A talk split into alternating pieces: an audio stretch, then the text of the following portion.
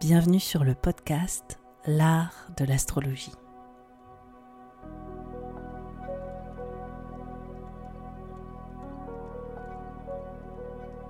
Je me présente, je m'appelle Annabelle Lem, je suis astrologue. Dans ce podcast, j'espère te donner une perspective inspirante sur les cycles que tu traverses pour t'apporter plus de confiance.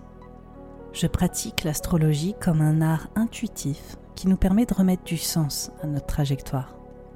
Inclusif et engagé, ce podcast a pour but de te donner une nouvelle vision de l'astrologie pour en faire ton propre outil de création. C'est au travers des horoscopes, des décryptages que j'opère que j'espère te donner des possibilités bien plus lumineuses sur les expériences que tu vis en ce moment.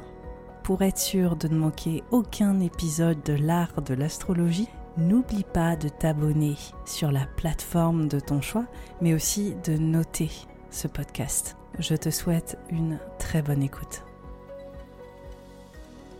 Bonjour à tous, bonjour à toutes, je suis ravie de vous retrouver après cette pause estivale pour vous partager l'entretien que j'ai eu avec Bernard Duchâtel, le directeur France de l'ISAR, une des plus grandes associations internationales d'astrologie, nous avons parlé des nœuds lunaires euh, qui sont passés depuis le mois de juillet dans l'axe du bélier et de la balance et qui en sortiront en janvier 2025. Donc on voit qu'on est sur une progression de 18 mois où clairement euh, les grandes tendances au niveau astrologique, hein, sous le prisme astrologique, sont en train d'évoluer dans les archétypes du bélier et de la balance après être euh, restés euh, dans l'axe du taureau et du scorpion ces 18 derniers mois. Donc on voit que c'est quand même un gros shift, voilà un gros point de bascule. Et dans cet épisode, euh, nous allons parler de plein de choses. Il faut savoir que Nous avons tous les deux Mercure dans le signe des poissons. Donc euh, on a vraiment couvert la totalité, je pense, enfin en tout cas une très grande partie des enjeux qui pouvaient être mis en avant par euh, ces nœuds lunaires, que ce soit au niveau des archétypes euh, et surtout l'archétype du bélier, les grands moments qui se distinguent de ce passage des nœuds dans l'axe du bélier et de la balance.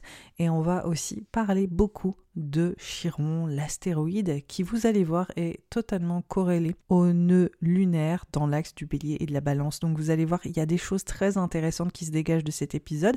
C'est un épisode qui est un peu long je le concède, mais il est bourré d'informations. Il est extrêmement riche. Ça a été dur pour moi de euh, d'enlever euh, plus d'une demi-heure d'enregistrement pour faire le tri, mais je pense que euh, ça va être pour vous le moyen d'enrichir votre savoir sur l'astrologie, de vous inspirer aussi sur l'année qui va suivre jusqu'en 2025 et vous donner des clés de réflexion pour voir comment ces énergies peuvent évoluer dans euh, la dimension collective sur les mois à venir. Parce que c'est évidemment aussi des thématiques qu'on aborde dans cet épisode. Qu'est-ce qui semble être mis en exergue pour nous collectivement, mais aussi individuellement pour mieux avancer. Je vous laisse écouter cet épisode et je vous retrouve juste après. Bonjour Annabelle. Comment ça va aujourd'hui?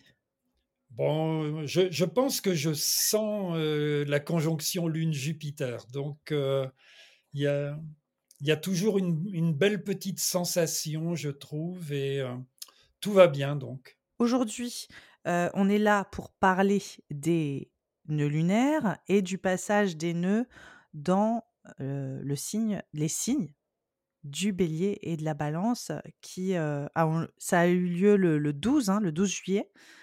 Parce que je vois, en fait, ça, dépend des nœuds, hein, en fonction des. des comment dire je vois le 17 et je vois beaucoup le 12 mais pour moi c'est le 12 où c'est passé hein, on est oui, d'accord? oui ça dépend je pense des, des nœuds vrais ou des nœuds ouais voilà parce que le, le nœud vrai il arrête de rétrograder il repart enfin il est plus précis donc effectivement il y a une différence de quelques jours et mmh. ça reste un des problèmes des nœuds lunaires un problème technique, mais qui quelquefois se joue à un degré, un degré et demi, ce qui peut être, euh, enfin, ce qui est intéressant. Et en règle générale, j'ai toujours trouvé que le nœud vrai était plus précis, mais j'ai eu deux, trois exceptions. Ce qui fait que c'est vraiment difficile à totalement régler. Bon, après, la différence, elle n'est pas énormissime non plus. Hein. Voilà. Enfin, après, c'est juste en termes de timing, c'est bien d'avoir le moment exact, le degré. Mais en soi, bon, voilà, ça, amène, ça demande à. Oui, j'ai regardé ce matin le, la sortie. La, la, la, sortie, c'est-à-dire l'arrivée l'arrivée en poisson. C'est le 11 janvier, en tout cas pour le Neuvray, c'est le 11 janvier 2025. Et ce qui est intéressant parce que ça va être, enfin, on, va en parler de ça, je pense, mais ce sera la conjonction avec Neptune.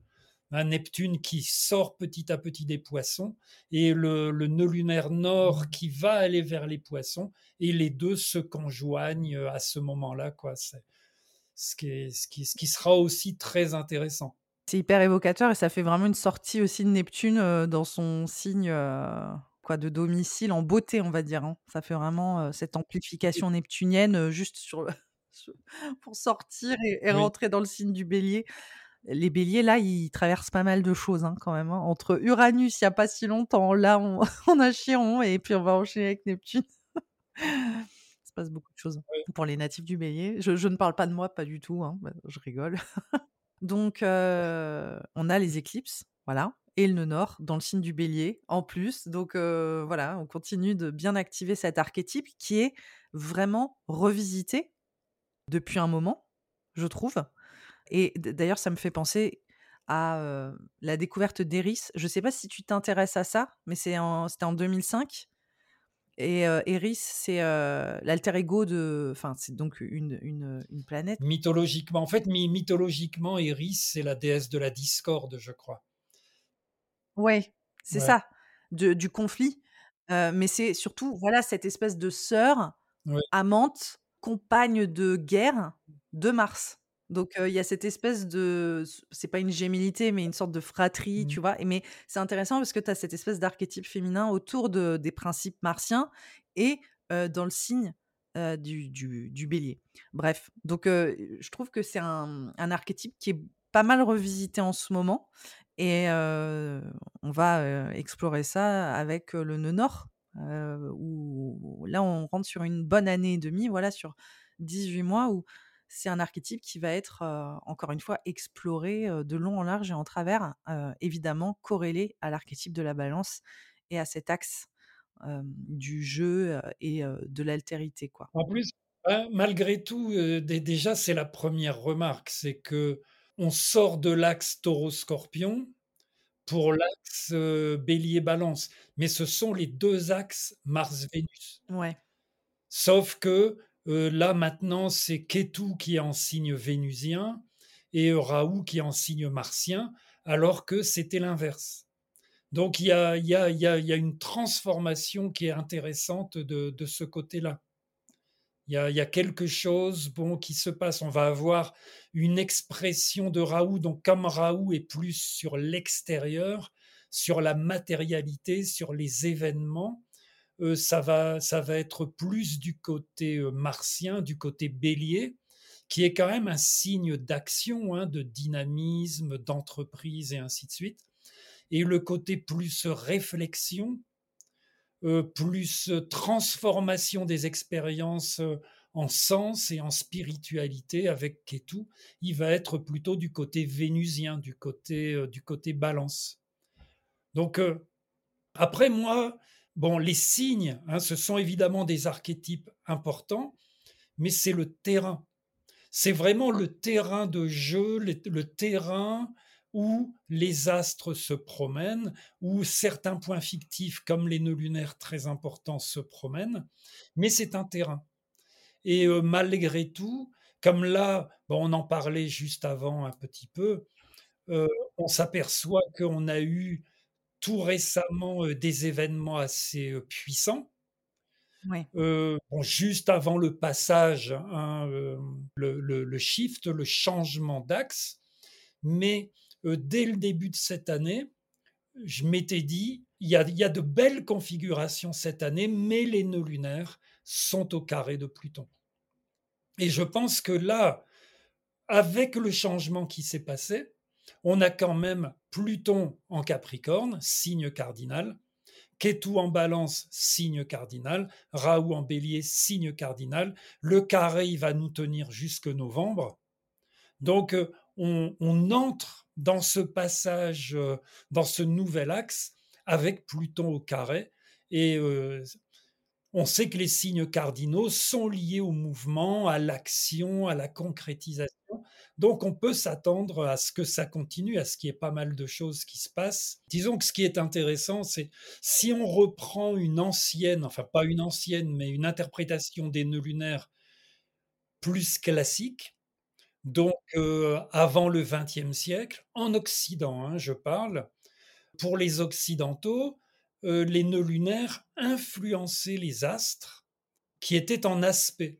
Là, on pourrait dire, par exemple, enfin, on peut dire hein, que euh, Raoult, et Ketu, étant tous les deux au carré de Pluton, influencent Pluton. Raoult, dans ce sens, il est censé euh, augmenter Pluton, et augmenter Pluton, ça veut dire plus de matérialisme, plus d'autodestruction, plus de recherche de pouvoir, plus de recherche de sensations. Ça veut dire tout ça. Et Ketu, Ketu, il est aussi censé influencer Pluton et il nous pose vraiment les questionnements. Il nous demande, bon, ce que tu viens de dire, mais où va-t-on? On, voit des incendies monstrueux à la surface de la planète, euh, des canicules, mais que ce soit en Chine, que ce soit aux États-Unis, euh, l'Arctique qui est en train de fondre, même l'Antarctique est touchée. On voit une planète qui est en train d'être détruite par nos comportements et euh, qui sont des comportements typiquement plutoniens. Donc on a l'impression que l'axe des nœuds lunaires par rapport à Pluton accélère. Hein, quand on voit les rapports du GIEC et toutes ces choses, tout le monde nous le dit, bah, ça va beaucoup plus vite que prévu. Et le bon côté, en tout cas, je trouve, c'est qu'on dirait qu'il y a une prise de conscience euh, globale, actuelle, même si on n'en est pas encore à agir véritablement, mais on dirait qu'il y a une prise de conscience quand même, parce qu'on ne peut plus passer à côté. Oui, on voit la dynamique. Euh, ce qui est intéressant là, c'est qu'on a tout de suite le nœud nord qui est rentré, on va dire, voilà, la mi-juillet, le 12 juillet, euh, entre le 12 et le 17, on va dire, dans le signe du bélier. Et on a ces événements qui sont quand même, qui nous ont beaucoup affectés collectivement. Enfin, ça a vraiment changé l'humeur collective avec euh, tout ce qui s'est passé en France. En tout cas, euh, ça a été, ça s'est plus ou moins manifesté de cette manière pour moi, je pense c'est très corrélé hein, à, tout ça. Enfin, l'atmosphère martienne, l'atmosphère conflictuelle, et je pense aussi ce côté très clivant entre moi et l'autre, quand même. Je trouve qu'il a été mis en avant. Et, avec Pluton, il y a autant cet appel à la transformation que aussi d'être face à une dynamique qui, qui nous insécurise profondément. où on se dit mais qu'est-ce, enfin, qu'est-ce qui est en train de se passer Comment est-ce qu'on va faire pour peut-être évoluer sans forcément voir d'issue On voit surtout les choses peut-être de manière un peu plus pesante et, complexe et difficile, tu vois? Enfin, pour moi, il y avait l'impasse aussi. C'est, ça, c'était quand même violent, mais il y avait l'impasse en même temps, quoi.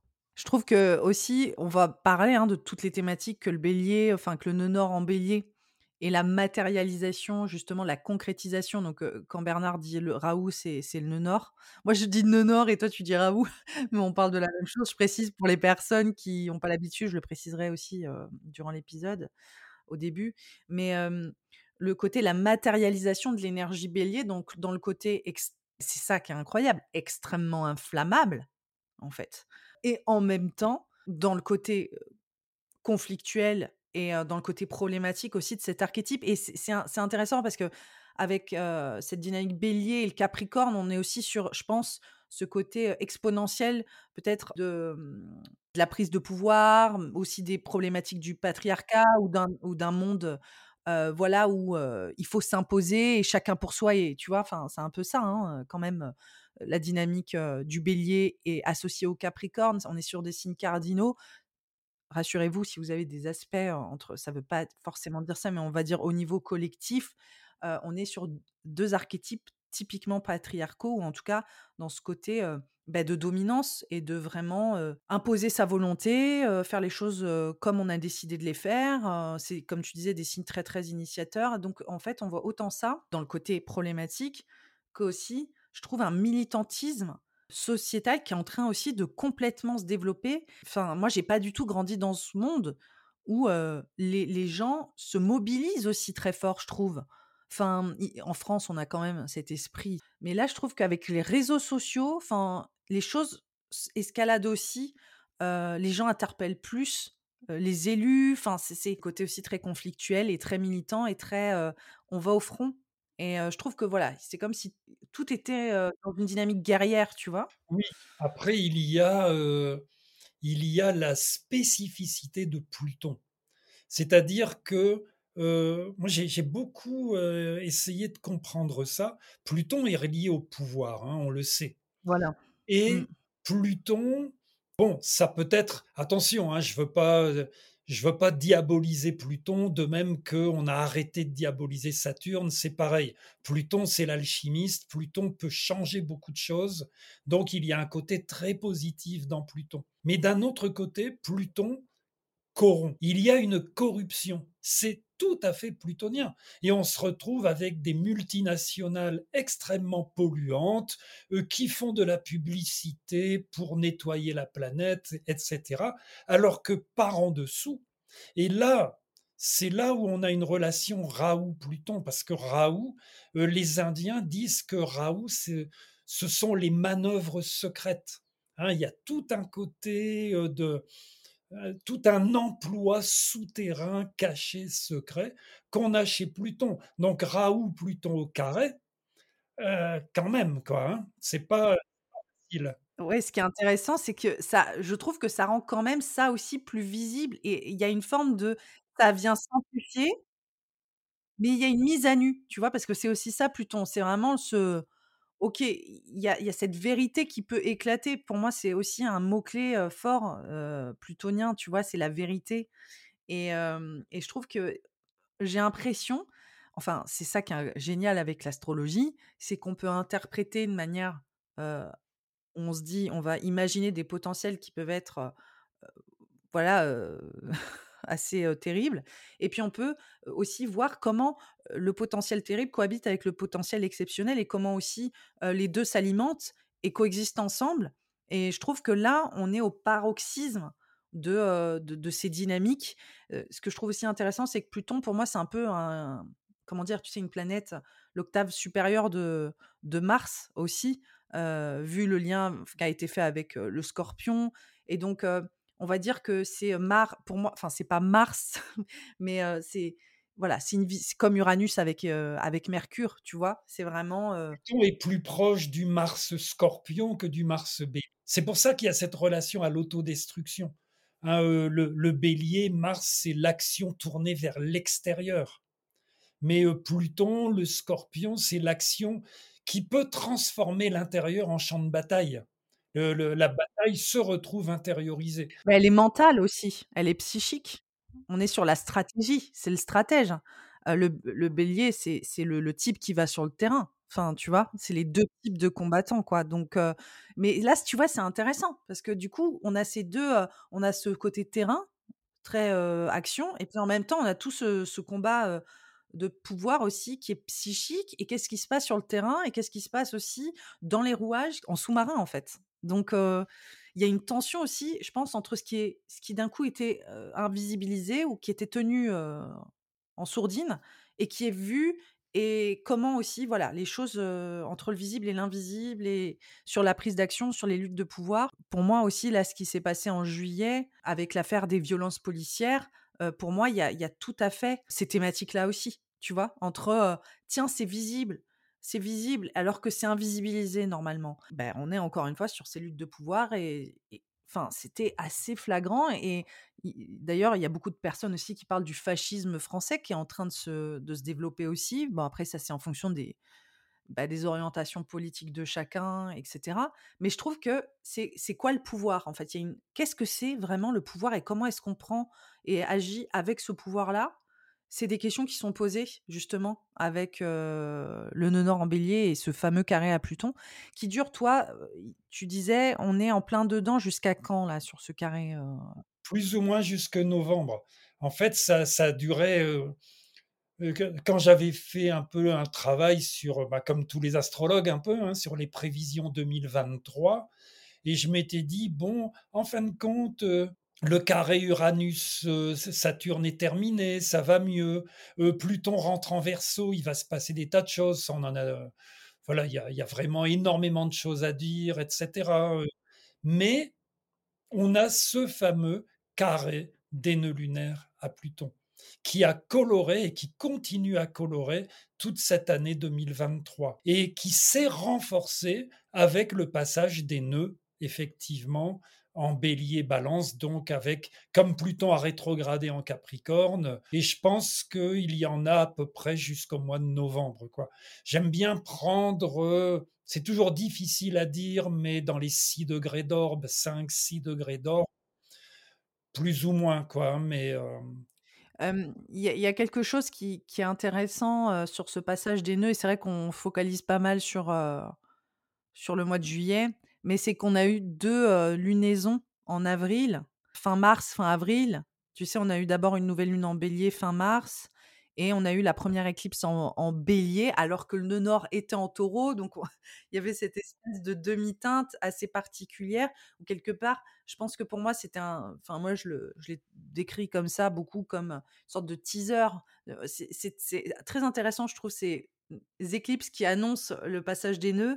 En même temps, on reste sur les thématiques des nœuds quoi, précédents, donc là, c'était le nœud nord en taureau et comment je pense qu'il y a des choses qui sont venues s'activer et qui sont venues là ensuite s'ancrer au mois, au mois de juillet. Et il y a quelque chose qui que je trouve super intéressant que tu as dit au tout début et j'aimerais bien qu'on revienne dessus, c'est comment, on est passé d'un du voilà de Raoult, donc du nœud nord qui était dans le signe du, heu, du taureau, dans un signe vénusien et Kétou, donc le nœud sud dans dans un signe martien, donc heu, le scorpion.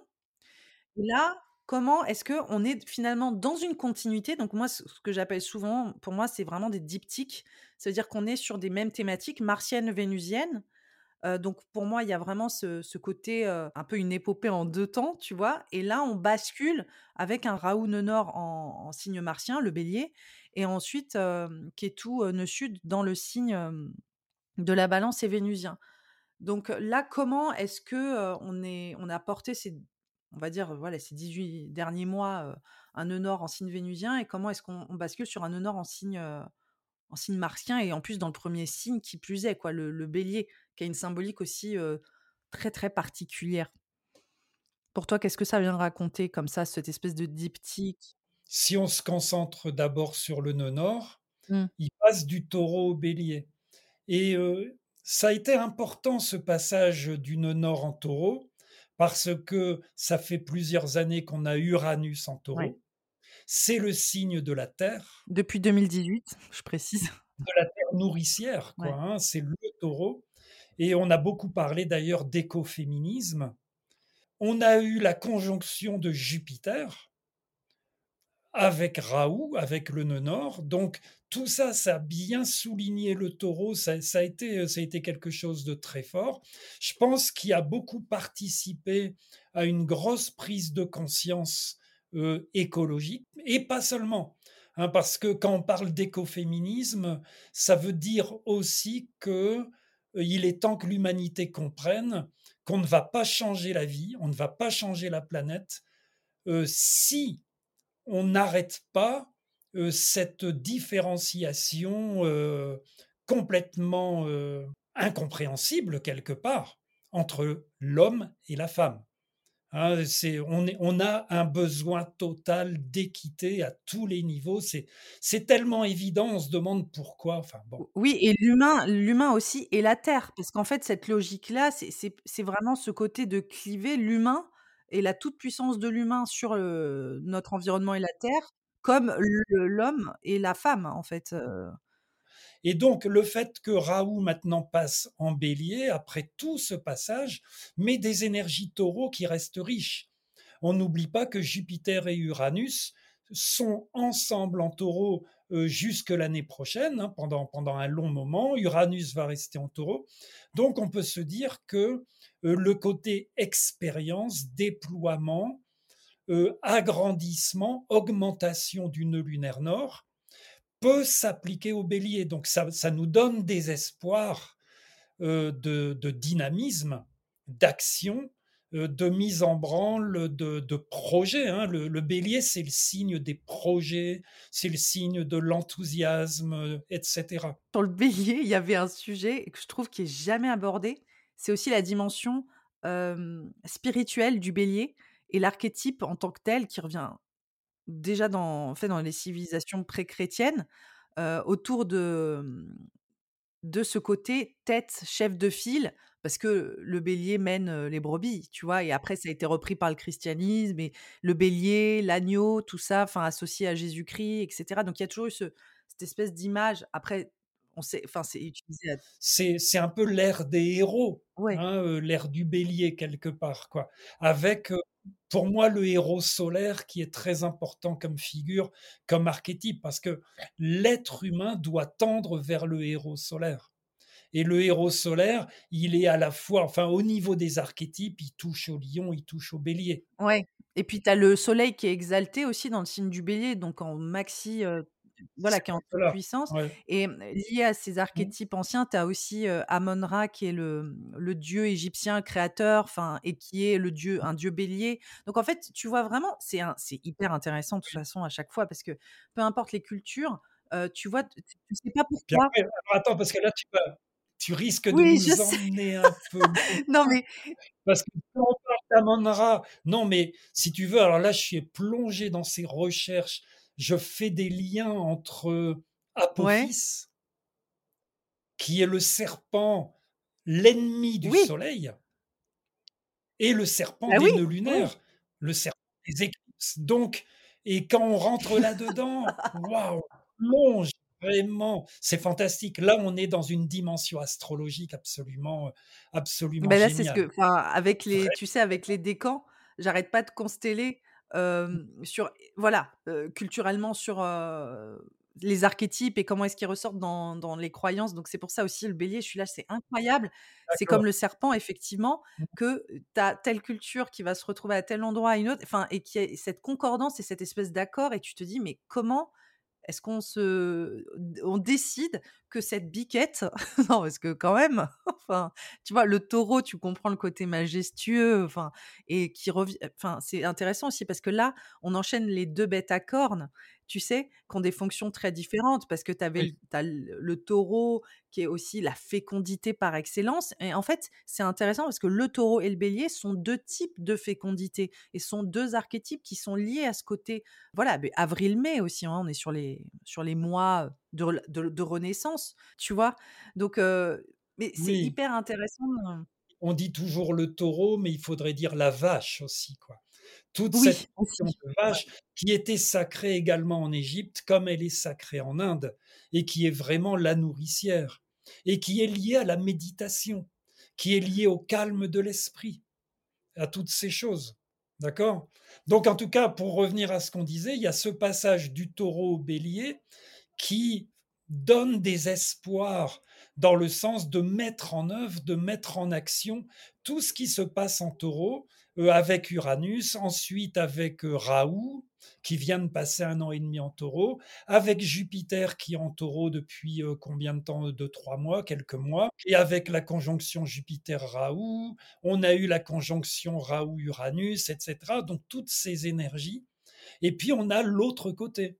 C'est-à-dire que Ketu dans le scorpion euh, nous a fait beaucoup travailler sur justement les profondeurs du scorpion. Donc le pulsionnel, la sexualité, la relation à la mort, la relation à la renaissance. Et maintenant, Ketu qui rentre dans la balance, eh bien, doit nous tourner vers Vénus, vers, vers l'amour, vers la beauté, vers l'esthétique, vers la sensualité, vers la vie en définitive. Donc, euh, on a l'impression que tous les travaux très importants qui ont eu lieu dans l'axe taureau-scorpion peuvent, euh, en signes cardinaux, bélier balance, se concrétiser. En tout cas, il y a des possibilités de concrétisation de tous ces travaux qui ont eu lieu en scorpion, euh, en scorpion taureau. Et c'est pour ça ouais, que, que, je te demandais, enfin que je parlais aussi, tu sais, de la thématique euh, du, du, bélier archétypal et puis qui revient et tout ça culturellement, parce que je me suis dit, est-ce que, ben là c'est vraiment mon côté jupitérien très positif, mais est-ce que on peut imaginer ou, envisager qu'il y ait des belles grandes initiations, tu vois, qu'il y ait des belles grandes prises de position avec le nœud nord dans ce signe du bélier, autant que évidemment des choses qui sont profondément conflictuelles et problématiques et difficiles et, même violentes, tu vois, enfin, qui nous éclatent un peu à la tête. Là, on est vraiment dans la thématique du bélier, parce qu'il y a ce côté faire face avec le bélier tu vois, mais il y a aussi prendre la tête et mener. Et en fait, il y a autant cette dualité de, de l'adversité que de la dépasser. Et il y a, y a une, phrase que j'ai entendue de manière totalement random sur Instagram. Enfin, et c'était une, une, actrice qui disait que sa mère devait être bélier, parce que c'est vraiment un conseil de mère bélier, qui lui disait, pour chaque coup que tu reçois, c'est un boost, en fait. C'est un, tu vois, c'est un moyen de, de, de, te relever et de créer quelque chose de ça, en fait. Et, je trouve que ça, c'est aussi typique de l'énergie bélier qui va prendre toute la, voilà, tous les conflits, toute l'adversité, les difficultés comme un moyen de, comme moteur, en fait. Disons que l'énergie bélier, c'est sûr que c'est pour ça que j'aime bien utiliser le, le, mot enthousiasme pour le bélier. Parce que, bon, voilà, tous les béliers, on connaît les béliers ou les ascendants béliers, ce sont des gens qui ont toujours 5 à 10 projets en cours. Et même s'ils ne réalisent qu'un projet qui est en cours, ils, ont quand même, ils réalisent quand même 10 fois plus de projets que les autres signes. C'est vraiment le signe qui aime qui aime faire des choses, qui aime lancer des idées, qui aime avancer. Donc ça, c'est le bon côté. Et il est tenu par cette énergie martienne très positive. Hein. Évidemment, il y a un immense dynamisme. Par contre, il y a un bémol. C'est que c'est un signe de feu martien. Et euh, le carburant, s'il s'épuise, d'un seul coup, il n'y a plus personne. Le, bélier, comme tous les signes de feu d'ailleurs, mais le bélier particulièrement, il va se pousser, se pousser, se pousser, mais à un moment donné, il risque, il risque l'épuisement, et là, faut qu'il dorme. faut qu'il dorme. Et euh, s'il dort pas, alors que par exemple l'énergie scorpion, martienne également, il y a toujours moyen d'aller plus loin. Et on dirait, on a vraiment cette résilience totalement increvable que le bélier n'a pas. Par contre, le bélier, il est plus lumineux, il est capable, voilà, il faut, il faut changer le monde. Allez, on y va, on change le monde. Et on se bat, et on avance, et on va de... Il y a une naïveté, hein. Il y a une naïveté aussi, hein. il y a une candeur des fois. De... Il y a une forme d'innocence, une forme d'innocence. Ouais. Tant mieux quelque part, évidemment. Parce que ce qui est d'intéressant, là on parle du carré à Pluton. Bon, ce carré à Pluton, il nous lâche en novembre.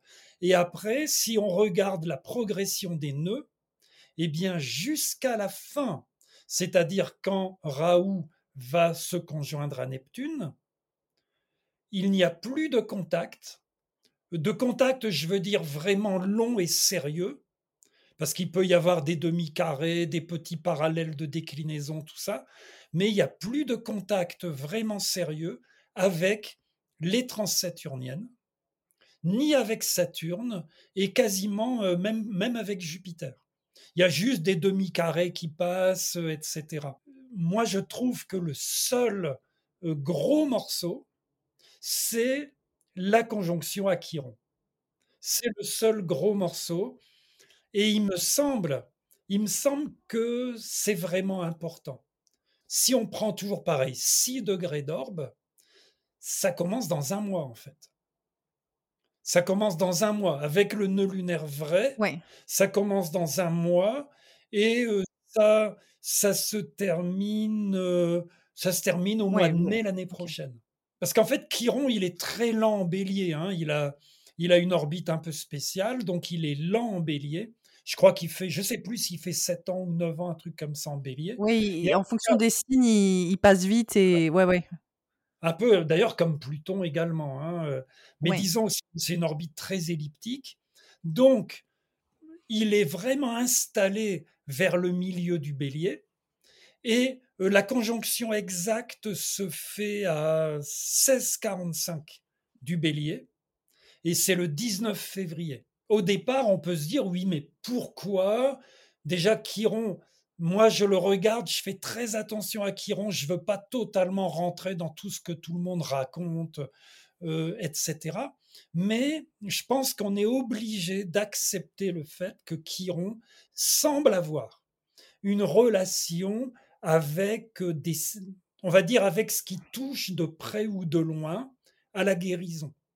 Si on parle en termes collectifs, évidemment, on se dit: «Bon, est-ce que c'est possible de guérir la Oui. conscience humaine, de guérir la Terre, de guérir la planète, heu, des tous de tous les problèmes que nous évoquions juste avant, entre autres avec Pluton?» c'est-à-dire Le masculin le aussi? masculin, l'avidité, Ouais. la peur aussi. C'est-à-dire tout ce qui fait que nous détru que nous détruisons nos vies et que nous détruisons la planète. Hein, ce sont nos problèmes de conscience qui font que l'être humain, heu, qui est né sur une planète extraordinaire, heu, passe son temps à la détruire, passe son temps à à se faire des guerres, heu, les uns envers les autres et cetera et comme on sait que les nœuds lunaires, en tout cas moi c'est vraiment ma conception, sont liés à des circonstances, à des événements, à des rencontres, à, heu, des expériences obligatoires. Hein, on avait parlé un peu du nectar Oui, ouais. d'immortalité la dernière fois et donc à ce sens profond. On peut admettre que la rencontre qui dure des mois dans le signe du Bélier, avec tout ce qu'on vient de dire, donc le terrain, hein, qu'on vient de décrire, le Bélier, eh bien cette rencontre de Raoult avec Chiron en plein milieu du Bélier, qui dure, heu, 7-8 mois quasiment quoi, ça peut être très, très, très intéressant. Très, très intéressant et après bon, il y a aussi le fait que ça, c'est un peu toutes les recherches que j'ai faites depuis quelques mois, c'est qu'on s'aperçoit, hein, si on si on cherche à regarder pour ça, il faut voir un peu les les tableaux et cetera, mais on s'aperçoit qu'il y a des liens extrêmement étranges entre Chiron et les nœuds lunaires. On a par exemple, la même position de Raoult et Kétou lors de la découverte de Pluton et lors de la découverte d'Uranus. Lorsque Pluton est découvert, 1930, Raoult est à 5 du Taureau. Lorsque Uranus est découvert, 1781, 150 ans avant, Raoult, 5 du Taureau. Lorsque Chiron est découvert, il est à 3 du Taureau. OK, improbable. Ce que je trouve particulièrement, heu, intéressant, c'est que alors attends, il faut que je que je vois. Lors de la conjonction donc de Raoult à le 19 février 2024, eh bien, Chiron sera à 16° du Bélier et heu, bizarrement, ça correspond très, très étrangement à la découverte de Chiron. C'est-à-dire que quand Chiron est découvert, lui-même est à 3 du Taureau, comme je l'ai expliqué, mais lorsqu'il est découvert, Raoult et Pluton sont en conjonction à 15 degrés de la Balance. Donc avec Kétou à 15 degrés, 16 degrés du Bélier. Et la conjonction dont nous parlons en 2024, eh bien, se passe sur ce degré. Donc, on a comme, comme si les cartes qui ont été battues à la découverte de Chiron, tout ça, revenaient en place d'une façon tout à fait extraordinaire. sans l'ombre d'un doute, qu'il y a des liens majeurs entre les nœuds lunaires et Chiron. Et que ces liens majeurs nous ramènent, nous ramènent à Pluton, à Uranus également. Et parce que le, le dernier point, tu vois, qui m'avait fait, c'est ça qui m'a fait travailler là-dessus, c'est que lorsque Pluton est rentré en Verseau le 23 mars dernier, où était Raoult? À 4 degrés du taureau. Sur le lieu de découverte de Chiron. Chiron. Moi, je dis Chiron, mais Chiron. Oui, moi, il a été. jamais. Oui, on, on s'en fiche. On s'en fiche. Les anglo-saxons, ils disent Chiron, donc euh, c'est un peu, voilà. Oui, oui, oui, voilà. Mais euh, il a été découvert en 77, si je me rappelle bien. Oui, oui, Voilà. Et en fait, là, ce qui m'intrigue, et je savais qu'il allait faire, ça allait être vraiment le retour de, de, de Chiron. Voilà, euh, ça arrive bientôt, en fait, hein, parce que là, on est dans les derniers. euh, enfin, on est à. Je sais pas, je sais pas exactement. Tu m'avais dit 16, euh, c'est ça? C'est dans, on, est- ouais, on est à 15. ouais, c'est dans deux, deux, trois ans son retour, oui. Ouais, parce qu'il est, il est en conjonction à mon soleil en ce moment, donc ça va, je sais. Ça devrait être c'est 2027, je crois, un truc C'est ça. ça. ouais. Mais là, c'est quand même super intéressant parce que du coup, ça t'invite à te dire, en 77, tu vois, là, j'ai pas les, j'ai pas le moyen Oui, de le regarder parce qu'on discute, mais écologiquement parlant, je pense que c'est déjà, c'est les débuts effectivement, enfin, de, de l'écoféminisme. Donc euh, voilà, mais écologiquement parlant, on, on était aux prémices de, euh, il se passe quelque chose, le réchauffement climatique. Je oui, connais pas les dates exactes, mais je pense que je crois me souvenir que c'est apparu à ce moment-là, cette conscience, bah, peut-être de, ce qu'on est en train d'infliger, en fait, à notre environnement. Le premier grand écologiste français, c'était René Dumont. Et il s'était présenté donc en 74 à la présidentielle. Oui, donc Ouais. on a cette Et- et- visibilité, oui, tu vois? oui, oui, c'est le, c'est le moment où les gens les plus éclairés. Bon, attention, ça remonte, c'est beaucoup plus ancien déjà, mais ça sort dans la conscience collective. Voilà. C'est le moment. Oui, Oui. bien sûr, mais collectivement, tu vois? Voilà, ça me fait penser ça me fait penser, tu vois, aux aux aux astéroïdes. Heu, il y a un peu une dynamique similaire. Tu as Olympe de Gouges en 1780, c'est hein? 93 ou la Révolution, elle a été décapitée en Ouais, 93. je- voilà, mais tu vois, voilà, c'est en 1704 enfin, c'est avant la Révolution et heu, elle fait, c'est quoi la déclaration de la femme et de l'être humain? Enfin, je me je me souviens plus comment, Oui, oui, oui, oui, heu, bon, oui. voilà.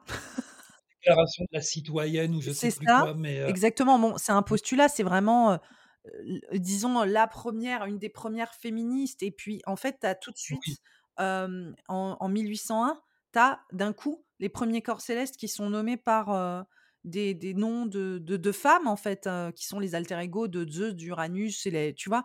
Et tu as Junon et cetera.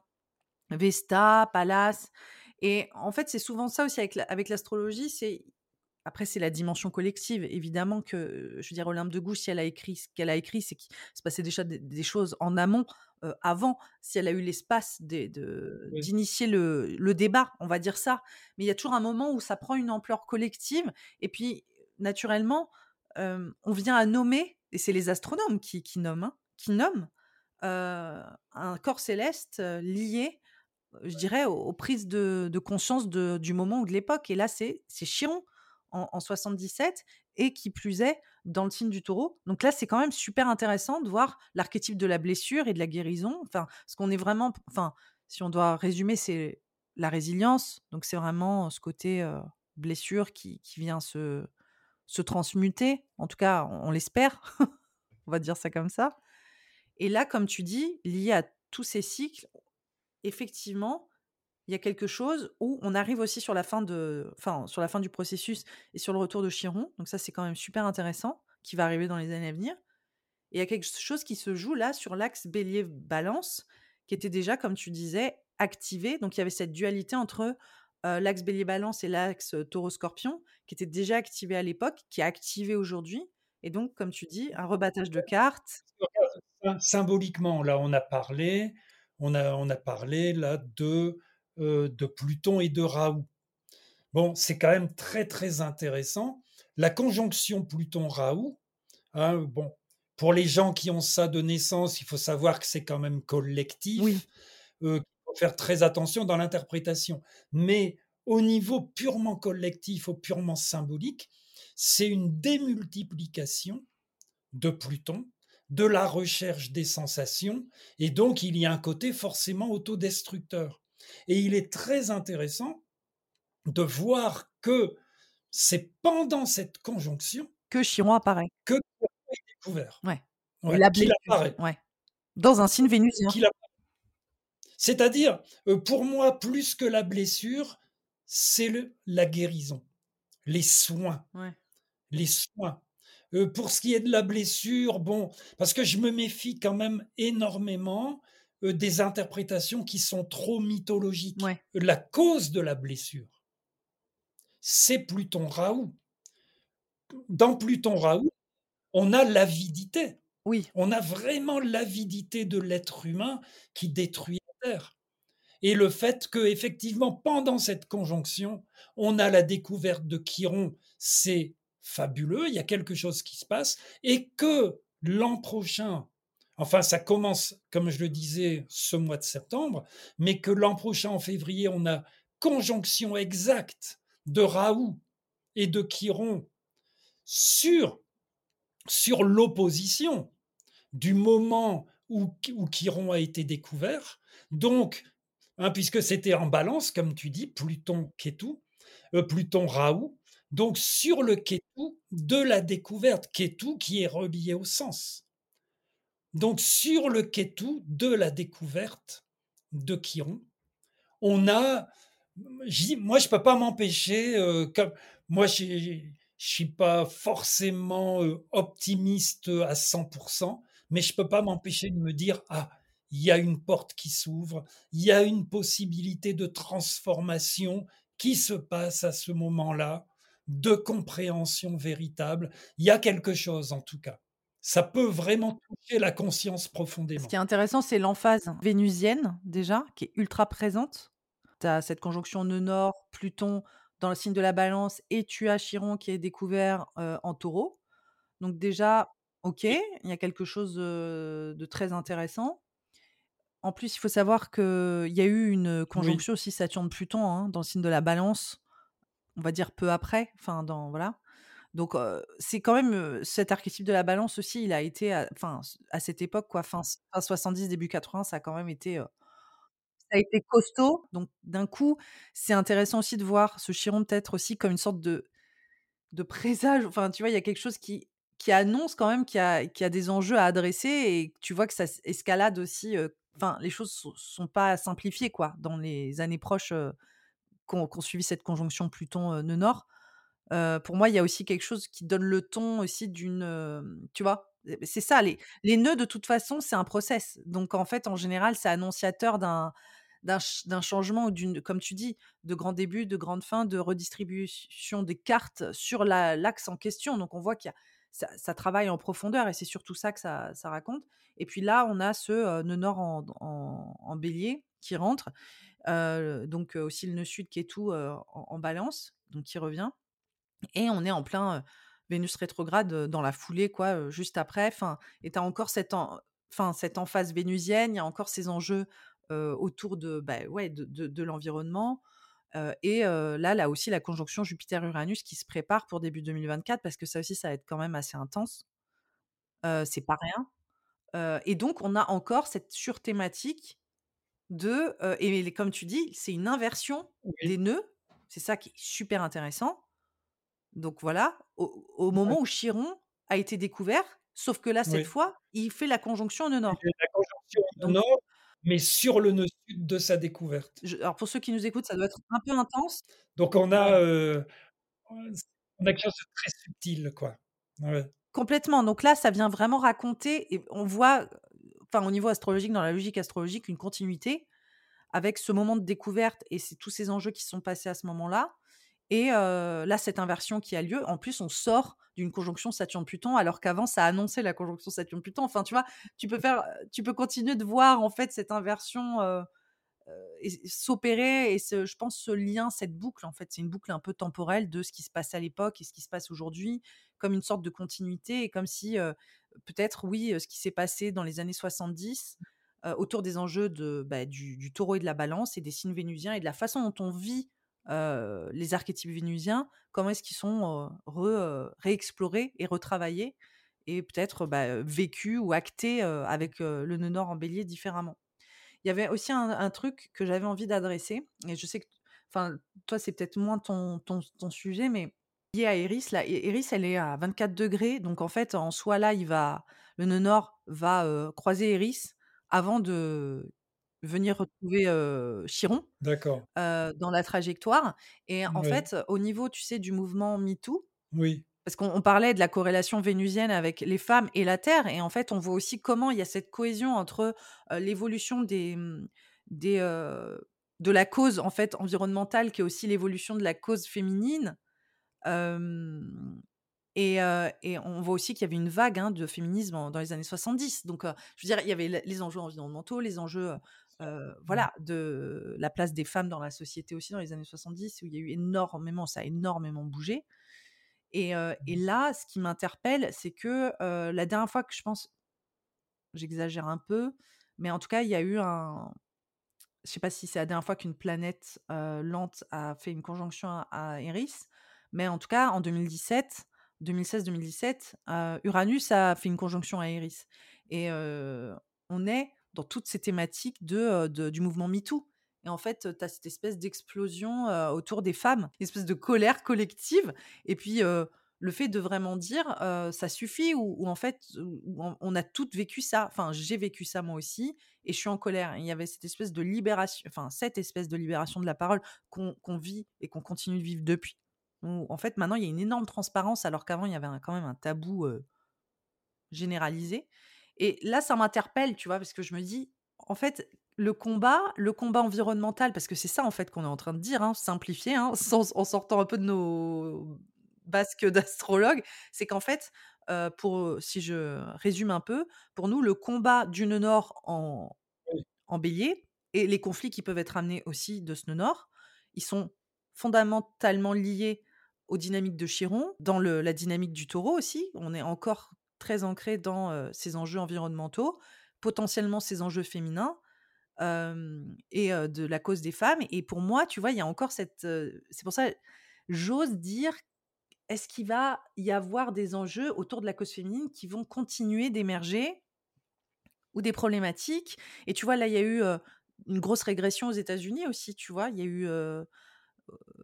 Wade versus Roe, enfin, tu vois, le fait de, il y a une régression dans les pays occidentaux sur les droits de la femme et une sorte de, de fascisme et d'extrémisme sur le corps des femmes aussi. Qui, tu vois, il y a encore cette lutte. Donc je me dis, bon, est-ce que, voilà, est-ce qu'on va, au travers de ces nœuds, dans les mois à venir, comme tu disais, autant peut-être avoir des enjeux très Eris ou des enjeux aussi très chironiens apparaître?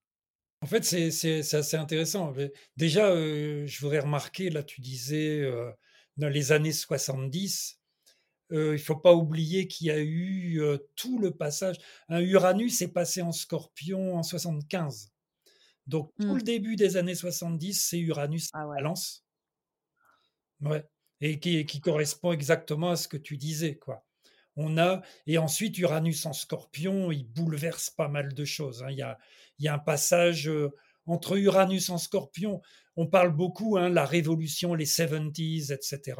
Mais c'est beaucoup ça, quoi. Uranus Balance, Uranus Scorpion, ça, ça a beaucoup marqué, quoi. Hein. Ça c'est ça c'est sûr. Oui, puis révolution sexuelle en fait, juste. Tout à fait. Enfin, voilà. Oui, la, libération à, à, de très très très nombreux niveaux. D'ailleurs, euh, quelquefois, bon, moi qui ai vécu, c'était vraiment ma jeunesse. Et je trouve qu'il y a eu une forme de régression depuis. Pour revenir aussi, il y a une remarque que je voudrais faire sur Chiron en espérant que je ne vais pas trop loin, mais c'est quelque chose quand même qui me travaille. Donc, c'est, hein, tu connais l'Inde, tu connais bien les notions d'avatar. Comment ça se fait qu'on a un astre qui est une espèce d'astéroïde cométaire pour l'instant c'est ce que disent les scientifiques, avec une orbite euh, compliquée, on ne peut pas remonter à plus de 600-700 ans en arrière, je crois, enfin c'est un peu compliqué, et qui débarque justement à cette époque-là.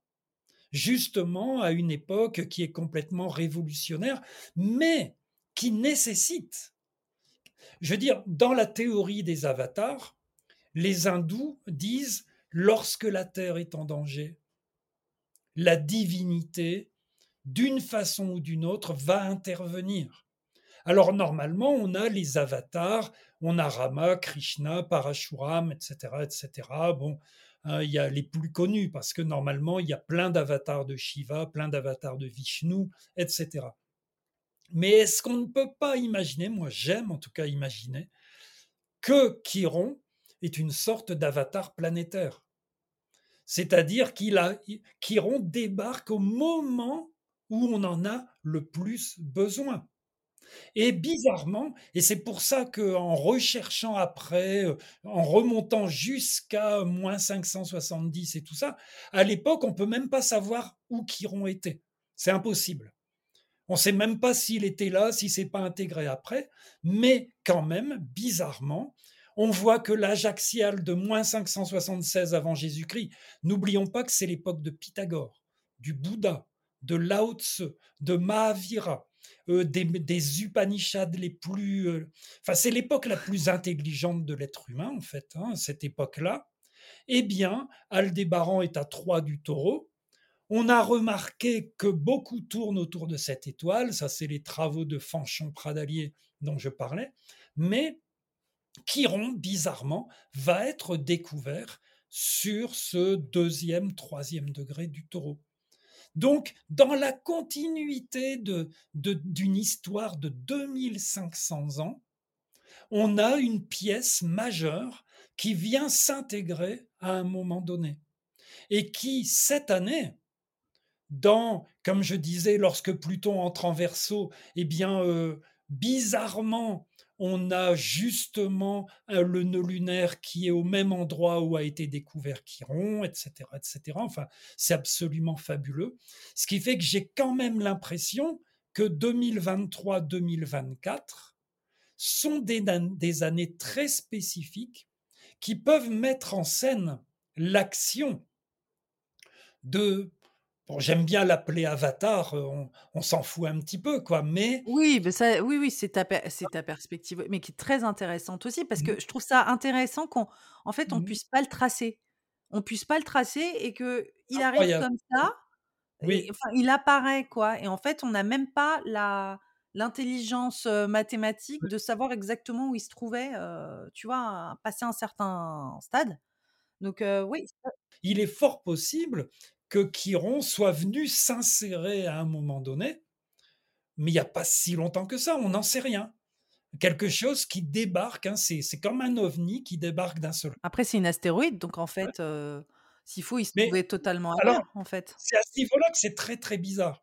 Parce qu'au début, on nous dit c'est un astéroïde. Mais en fait, euh, euh, actuellement, enfin d'après les articles que j'ai lus, on parle vraiment d'astéroïdes cométaires. Ils n'arrivent pas à se mettre d'accord sur la nature physique même de Chiron. On peut pas dire non, Chiron c'est un astéroïde, non. Mais c'est pas une comète non plus. C'est pas une planète non plus. Qui a vraiment le côté. Euh, je débarque. Ah, je, débarque. Ah oui, c'est étrange. Et s'il faut, il peut partir. Enfin, on peut le perdre de, vue, en fait. après, moi, moi, de plus en plus, parce que ça, c'est les travaux tu sais comment on fait des recherches. Donc moi, j'ai, je me suis amusé à chercher des tas de choses. C'est-à-dire, à commencer par ma vie, évidemment, vu que c'est celle que je connais le mieux, forcément. Et donc, euh, des, des passages, des conjonctions, euh, de, de Chiron euh, sur mon thème, sur tel astre, etc., etc. Et je tombe vraiment sur des événements très intéressants sur des choses extrêmement précises. Je crois que je t'en avais un peu parlé euh, la dernière fois. C'est vraiment, vraiment intéressant. Ce qui montre que Chiron a vraiment du sens, que par rapport autant aux nœuds lunaires qu'aux autres astres, etc. Il y a quelque chose qui se passe. Donc si on revient maintenant à notre sujet quand même, c'est-à-dire Raoult qui traverse le bélier, eh bien pour moi c'est un peu l'acmé, quoi, le, vraiment le, le, sommet de son passage en bélier, c'est sa conjonction qui dure plusieurs mois et qui va être très précise. Euh, je crois que c'est le 19 février, qui est exact, exact euh, en 2024. Il y, a, il y a quelque chose et qui, qui doit correspondre. Alors je pense pour beaucoup de gens, si si, euh, si on a ça, si c'est un, si ce sont des degrés qui nous concernent de près ou de loin, évidemment, mais au niveau collectif. Aussi, bah, si, là c'est sûr. Bah, c'est le plus important pour moi, c'est le plus important. Ça prend une dimension forcément collective si c'est au nœud. Ben, moi je te dirais, parce que déjà je l'ai sur le, soleil depuis un moment. Et puis bah, là, voilà, je vais avoir le nœud, les nœuds Chiron, donc on verra ce qui se passe en février. je, personnellement, pour moi, il y a vraiment ce principe de guérison qui revient. Après, dans, dans mon thème, j'ai Chiron sur mon milieu, sur mon n'importe quoi, sur mon maître d'ascendant. Donc c'est une thématique qui est présente. Et j'aime j'aime beaucoup la thématique de, en fait, astronomique de la, voilà l'astéroïde cométaire parce qu'il y a ce côté je débarque et il y a aussi ce côté inattendu. Ça veut dire en fait je et je, trouve que mine de rien bon t'aimes pas trop la dimension mythologique mais je trouve que c'est intéressant aussi de cet être mi-homme mi-cheval donc en plus c'est hyper oui, bien sûr. c'est hyper lié à, à, ce côté aussi l'humain et, et, la nature bien sûr et sa nature et la nature aussi? C'est pas que j'aime pas, je trouve qu'il y a des exagérations. que Quand on voit des interprétations qui sont uniquement fondées sur la symbolique mythologique, ouais, non. Ça, te perd, quoi. Tu n'étais pas forcément réceptif à 200%.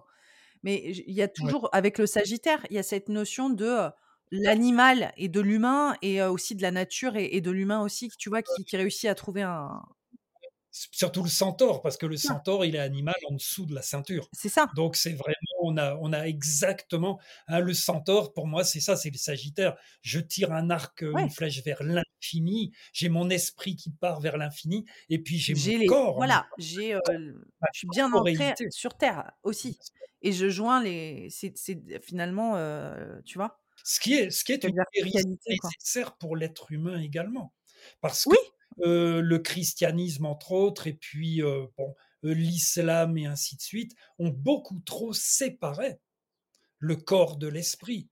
oui, il y a cette volonté de cliver, ouais, ouais, Et Descartes aussi, et ainsi de suite. Et donc oui, voilà, il faut être pur. Donc on la chasteté, on fait un trait sur la sexualité, toutes ces choses. Hein, alors qu'il faut guérir l'être humain de cela. Le corps, on en a besoin. C'est le, corps est aussi sacré que l'esprit, quoi. Il faut pas, euh, faut pas laisser de cette façon. C'est là où ce que tu dis, pour moi, ça, a, beaucoup de sens aussi dans ce côté électron libre, parce que même euh, lié aux autres centaures euh, qui ont une réputation plutôt diabolique ou qui ont une réputation d'être non évolués, enfin, tu vois, et il y a, des d'associations à l'archétype du centaure qui sont quand même profondément négatives et vulgaires et tu vois enfin des êtres en fait Chiron aussi il s'extrait complètement de ça parce qu'on est on est face à une sorte de, guide tu vois de sage aussi oui. pour ce que je dis souvent autour de, de, l'archétype de Chiron c'est qu'il y a moi je le vois tout le temps dans les thèmes astro c'est le créateur donc il y a une grosse dynamique de création il y a l'enseignant et il y a le soignant et pour moi c'est souvent les trois façons de, le vivre. Et, je le vois énormément apparaître chez les soignants, mais je ça, je crois qu'on en avait parlé. Mmh. ça parle beaucoup, beaucoup de ces enjeux de guérison, mais je le vois aussi apparaître autour de. Bah, en fait, après, c'est quoi Tu vois, c'est le soin physique, le soin moral, le soin émotionnel. Et les, les, soins, ces soins-là sont différents et passent aussi par des pratiques différentes. Et je trouve que Chiron vient voilà, il vient mettre tout ça en avant et cette connexion effectivement spirituelle est profondément ancrée sur Terre. Donc comment est-ce qu'on joint les deux entre nos sens et notre, notre esprit, etc. Donc je pense que c'est des choses que, ouais, qu'il adresse fort Et effectivement, c'est intéressant. Je pensais pas du tout qu'on partirait là-dedans sur Chiron, mais cette, cette conjonction, comme tu dis, qui qui se fait au nœud nord, qui reste enfin, ça continue après le mois de février parce que tu me dis là, c'est en février exact, mais on y est pour, quoi? Une grande majorité de 2024, en Oui, c'est ça à peu près. Il faut il faut compter, il faut compter au moins jusqu'au mois de mai, heu, jusqu'au mois de mai 2024, quoi. On a plus ou moins de septembre cette année jusque mai-juin 2024, une cette très, très forte proximité de Raoult, à Chiron et qui fait vraiment sens à tous les niveaux, mais qui, à mon avis, est spéciale parce que évidemment, on a c'est régulier, hein, cette conjonction, on l'a régulièrement, sauf que celle-ci se passe sur le Kétou de la découverte de Chiron et que et donc on a vraiment, heu et qui nous fait le lien avec le Taureau, avec la guérison, avec la terre, avec l'écoféminisme, avec tous les sujets dont nous avons, heu, débattu jusqu'à maintenant. Oui et puis qui sont, vraiment révolutionnés. Enfin là, on voit c'est tu vois, c'est ce que je te disais, il y a quelque chose d'intéressant. Tu as Uranus, qui, se met en conjonction à Eris en 2016-2017. Bon, voilà et ensuite il enchaîne en Taureau et on est depuis 2018 dans un travail, voilà de fond, où je pense que là, effectivement, le débat public, gagne beaucoup de terrain parce qu'en fait, il y a encore énormément de climato-sceptiques, il y a encore énormément de gens dans le déni ou qui ont pas envie de d'adresser ces problématiques, hein. Mais je veux dire que maintenant, on peut plus passer outre dans le débat public et je pense que c'est vraiment ce qu'a donné Uranus, tu Oui, vois?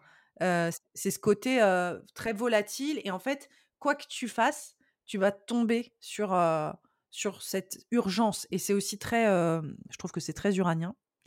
Et là, avec le nœud nord en bélier, je pense que cette urgence d'Uranus qui est en taureau, elle va continuer de se, mmh, voilà, de s'inflammer, quoi. Tu vois? Il y a ce côté encore plus, présent, autour de, je peux pas passer outre et je dois y faire face et je dois l'affronter et je dois aussi, décider de: «OK, comment est-ce que j'agis?»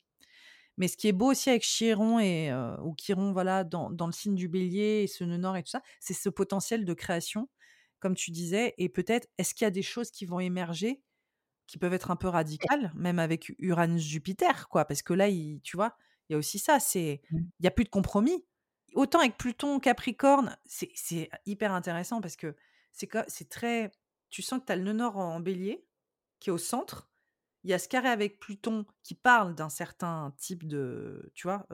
On est sur des signes cardinaux et cetera et puis après, tu as toute cette dynamique, avec le Taureau, Jupiter, Uranus qui est très innovant.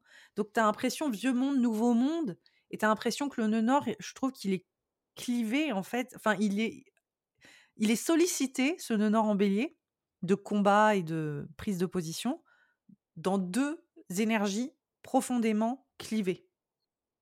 Et l'énergie, elle est clivée, on on le on le ressent, hein, c'est incroyable, il y a pas d'entente possible. Je trouve que enfin voilà et je je me sens aussi responsable de ça. J'ai beaucoup de mal à tu vois? On est beaucoup moins tolérants, je trouve et en même temps, tu te dis, le débat va continuer de s'enflammer et de se et de se diviser aussi, j'ai l'impression. Enfin, je sais pas ce que tu en penses, mais Bah, là là, de toute façon, on se demande jusqu'à quel point on va aller. Là, moi, en ce moment, bon, c'est tous les jours, tous les jours, on entend des nouvelles catastrophiques et heu, entre autres, les les de glace, les fontes des glaciers, les fontes de glace de l'Arctique, heu, l'Antarctique qui est touchée et cetera, les incendies absolument partout, les canicules monstrueuses et en même temps, je veux dire, en même temps, on nous dit, oui, heu, Airbus et Boeing vont doubler leur flotte, dans les 20 prochaines années.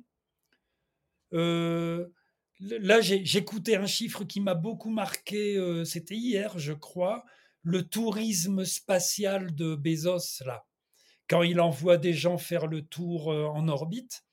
Eh bien, un tour en orbite comme ça, c'est, dépenses Heu, en carbone, hein, l'empreinte carbone est la même que celle d'un milliard d'habitants.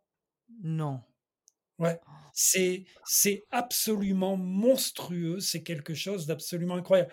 Donc on se dit: «Mais» «l'être humain a beaucoup, beaucoup d'informations» «mais d'une façon ou d'une autre, il ne comprend pas totalement. Comment passer de des informations à la connaissance?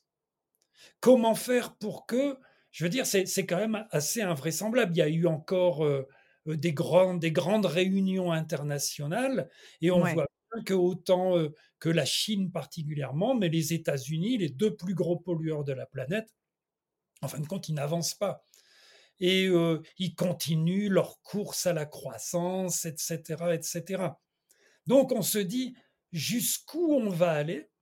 Mmh. Jusqu'où on va aller? Parce qu'à un moment donné, il faudra bien s'arrêter de toute façon. Il va y avoir de plus en plus de catastrophes écologiques, le niveau de la mer va monter et cetera et cetera. C'est pas possible, il faut il faudra bien s'arrêter à un moment donné, à moins de d'aller totalement vers la dystopie la plus totale et là, on a 3-4 000 000 de morts et tout ça, quoi, hein. C'est c'est ce qui nous pend au nez quand même. C'est pour Ouais. ça, là, on disait, heu, tout à l'heure, tu disais: «Oui, bon, heu, on on est un peu à l'extérieur de notre casquette d'astrologue», mais pour moi, absolument pas du tout. Je pense qu'un astrologue à notre époque ou n'importe quelle personne qui s'intéresse sérieusement à l'astrologie ne peut pas passer à côté de ces choses-là. C'est pas possible. Mmh. Nous c'est ça fait partie de notre fonction. Non, ça hein. ça fait partie de notre fonction, en tout cas normalement. Heu, si si être astrologue, c'est juste, heu, faire un peu de psychologie pour essayer d'aller mieux dans sa tête, heu, on est loin. La l'astrologie est un art sacré au vrai sens du terme. Donc on s'intéresse à toute l'humanité. On s'intéresse au sens de la vie. Moi, je n'arrête pas de me dire: «Est-il possible que des gens aussi intelligents, aussi incroyables que le Bouddha ou d'autres aient vécu? Heu, qu'il y ait eu des philosophes, qu'il y ait eu, heu, des gens si extraordinaires, que nous ayons eu une planète si extraordinaire, tout ça pour en arriver là?» Est-ce que c'est possible? Ça me semble, heu, je sais pas, il y a quelque chose qui choque mon intellect à un niveau très profond. Je me dis: «Non, c'est quand même pas possible». Obligatoirement, il devrait y avoir un sursaut. Il doit y avoir une compréhension et nous, en tant qu'astrologues, eh bien, on en fait partie, hein. C'est une grande partie de notre fonction, c'est d'éveiller les gens à tout ce qui se passe et de les éveiller au niveau de leur conscience, de des énergies qui nous entourent. Parce que par l'astrologie, on arrive à faire le lien entre la matière et le sens. Hein, moi, j'aime bien, quand je parle d'astrologie, j'aime bien parler de géométrie céleste, de sens de la géométrie céleste. Donc quand on voit, heu, des coïncidences signifiantes entre, heu, Chiron, l'entrée de Pluton en Verseau, heu, moins moins 577 avant Jésus-Christ, heu et là, Chiron qui rencontre Raoult sur le Kétou de sa découverte et tout. Je veux dire, ça a du sens et c'est à nous, c'est notre travail d'éveiller le plus possible les gens à ce sens. Notre travail, c'est pas on n'est pas des psychologues, même si on est capable de faire de la psychologie. Mais on est astrologue, on n'est pas psychologue. Là, je te rejoins, heu, complètement, c'est un de c'est un de mes combats. Oui, je pense que c'est bien d'intégrer, heu, les découvertes entre guillemets «psychologiques» et la conscience, heu, enfin la façon dont on vit, notre monde intérieur, à à l'astrologie. Évidemment, l'astrologie évolue avec son temps, mais effectivement, moi, je me vois je suis pas psy, quoi. Je suis complètement d'accord avec toi, c'est juste que j'utilise je dirais, j'utilise un langage différent. Pour moi, c'est sûr que je ne vois pas faire de l'astrologie qui soit pas engagée et je vois pas je me vois pas faire de l'astrologie qui n'aborderait pas les enjeux collectifs, mais ça, c'est plus juste la spiritualité. Je ne me vois pas ou me revendiquer ou me positionner comme quelqu'un faisant un art spirituel, ancestral ou peu importe, ou être juste quelqu'un de voilà, de spirituel en niant la dimension collective, quoi. Enfin, tu vois? Tout le but, c'est de de cette unification entre nous et le collectif et de ce sens qui est global et pas juste le mien et pas juste mon nombril et ma propre évolution personnelle et comme on disait cette espèce de truc de performance de je vais atteindre le prochain niveau c'est tu vois c'est moi c'est mon évolution etc ça ça m'intéresse absolument pas et effectivement c'est très important je pense de, parler au niveau collectif de, de ces enjeux-là. Après, c'est un exercice qui est périlleux autour de, de ses potentiels, de ses possibilités et de ce qu'on peut en dégager. Et souvent, je trouve aussi qu'il y a des astrologues ou des personnes qui peuvent s'aventurer dans ces thématiques et prendre beaucoup de plaisir à être dans cette dimension très alarmiste ou tu sais, problématique et pas évolutive. Tu vois, ce côté aussi qui peut être dans la toute-puissance, dans tout le côté prévisionnel ou anticipation. Ou... Donc, en fait, des fois, il y a beaucoup de gens qui sont là, ouh là là, faites attention, tu vois, et qui aiment bien prendre cette posture mmh. de je vais vous prévenir, j'ai un temps d'avance, etc. Ce qui aussi me déplaît fortement. Donc, voilà, il faut trouver toujours des, des, des, justes milieux, mais je trouve que tout ce que tu as abordé bien sûr. Sur les, bah, ces, ces, synchronicités et puis ces échos, en fait, aussi temporels. Et ça, c'est aussi, je trouve, quelque chose qui est toujours très pertinent avec les transits, euh, avec l'astrologie prévisionnelle. Souvent aussi, quand je fais des consultations, en fait, je fais écho à des époques passées en disant, ben voilà, il s'est passé ça. Et là, il y a des choses que tu es en train de revivre qui sont en corrélation à ça. Et qu'est-ce que, qu'est-ce que ça te raconte? Et je laisse la personne répondre toute seule aussi. Tu vois? Et il y a une partie de ça dans ces thématiques autour de, oui, 77, Chiron est découvert en taureau. On est quasiment sur la fin de la boucle. Le nœud nord est en conjonction à Chiron, mais le, le nœud sud est, au moment de la conjonction et à l'exact endroit de sa découverte.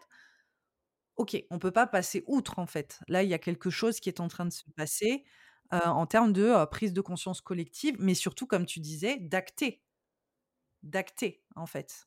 Et c'est hyper intéressant de, voir comment ça, vient se traduire là. Et ça revient à ce qu'on disait au départ. c'est là où on a l'intérêt que ça se passe en bélier, puisque c'est un signe de concrétisation, que c'est un signe d'action et que donc ça, nous donne l'espoir que justement, parce que pour moi, l'astrologie, dans ce sens-là, doit être aussi un moyen d'action. Effectivement, il s'agit surtout pas de dire aux gens Ah, je vous préviens, il va y avoir de grands malheurs. Ni, parce que j'en entends d'autres, c'est ne vous en faites pas, euh, oui. tout va aller pour le mieux dans le meilleur des mondes. Non, c'est OK, comment l'astrologie peut nous aider à agir, à construire notre avenir? C'est surtout ça, quoi. Oui, mais à laisser le choix aussi et de se dire, là, il se passe quelque chose, de quel, de quel, comment est-ce que toi tu veux le vivre en fait? Comment, quel rôle tu veux jouer aussi là-dedans? Quel est le rôle que tu veux prendre Ou qu'est-ce que ça vient éveiller chez toi aussi? On, parle direct, en fait, on parle à nos, à nos auditeurs et à, nos auditorices là sur ça. C'est, je pense que, je pense qu'on est, voilà, il y a comme une, une, une synergie globale qui nous est présentée, oui, sur des enjeux qui sont qui peuvent être problématiques, challengeants, c'est des défis. De toute façon, le signe du bélier, c'est le signe du défi à relever. C'est, enfin, je veux dire, c'est un peu, je pense que tous les béliers ou les personnes qui ont des, qui ont des stelliums en bélier, etc., on, part au front d'une manière ou d'une autre. Ça fait partie de notre synergie de vie. Enfin, voilà, moi j'en sais quelque chose, j'ai une grosse énergie bélier, et c'est des choses qui sont qui nous habitent et qu'on a besoin de se dépasser. Donc pour moi, ce nœud nord, c'est vraiment ça. Mais il y a aussi un fond d'adversité. Après, voilà, comment est-ce qu'on décide de l'interpréter nous-mêmes et comment est-ce qu'on aussi décide d'être témoin de ça? Parce qu'il il y a une partie où, en fait, on est en observation et c'est le principe de l'astrologie. C'est il y a ces enjeux qui sont mis sur le devant de la scène. Comment est-ce que tu les regardes? Comment est-ce que tu les comment est-ce que tu les analyses?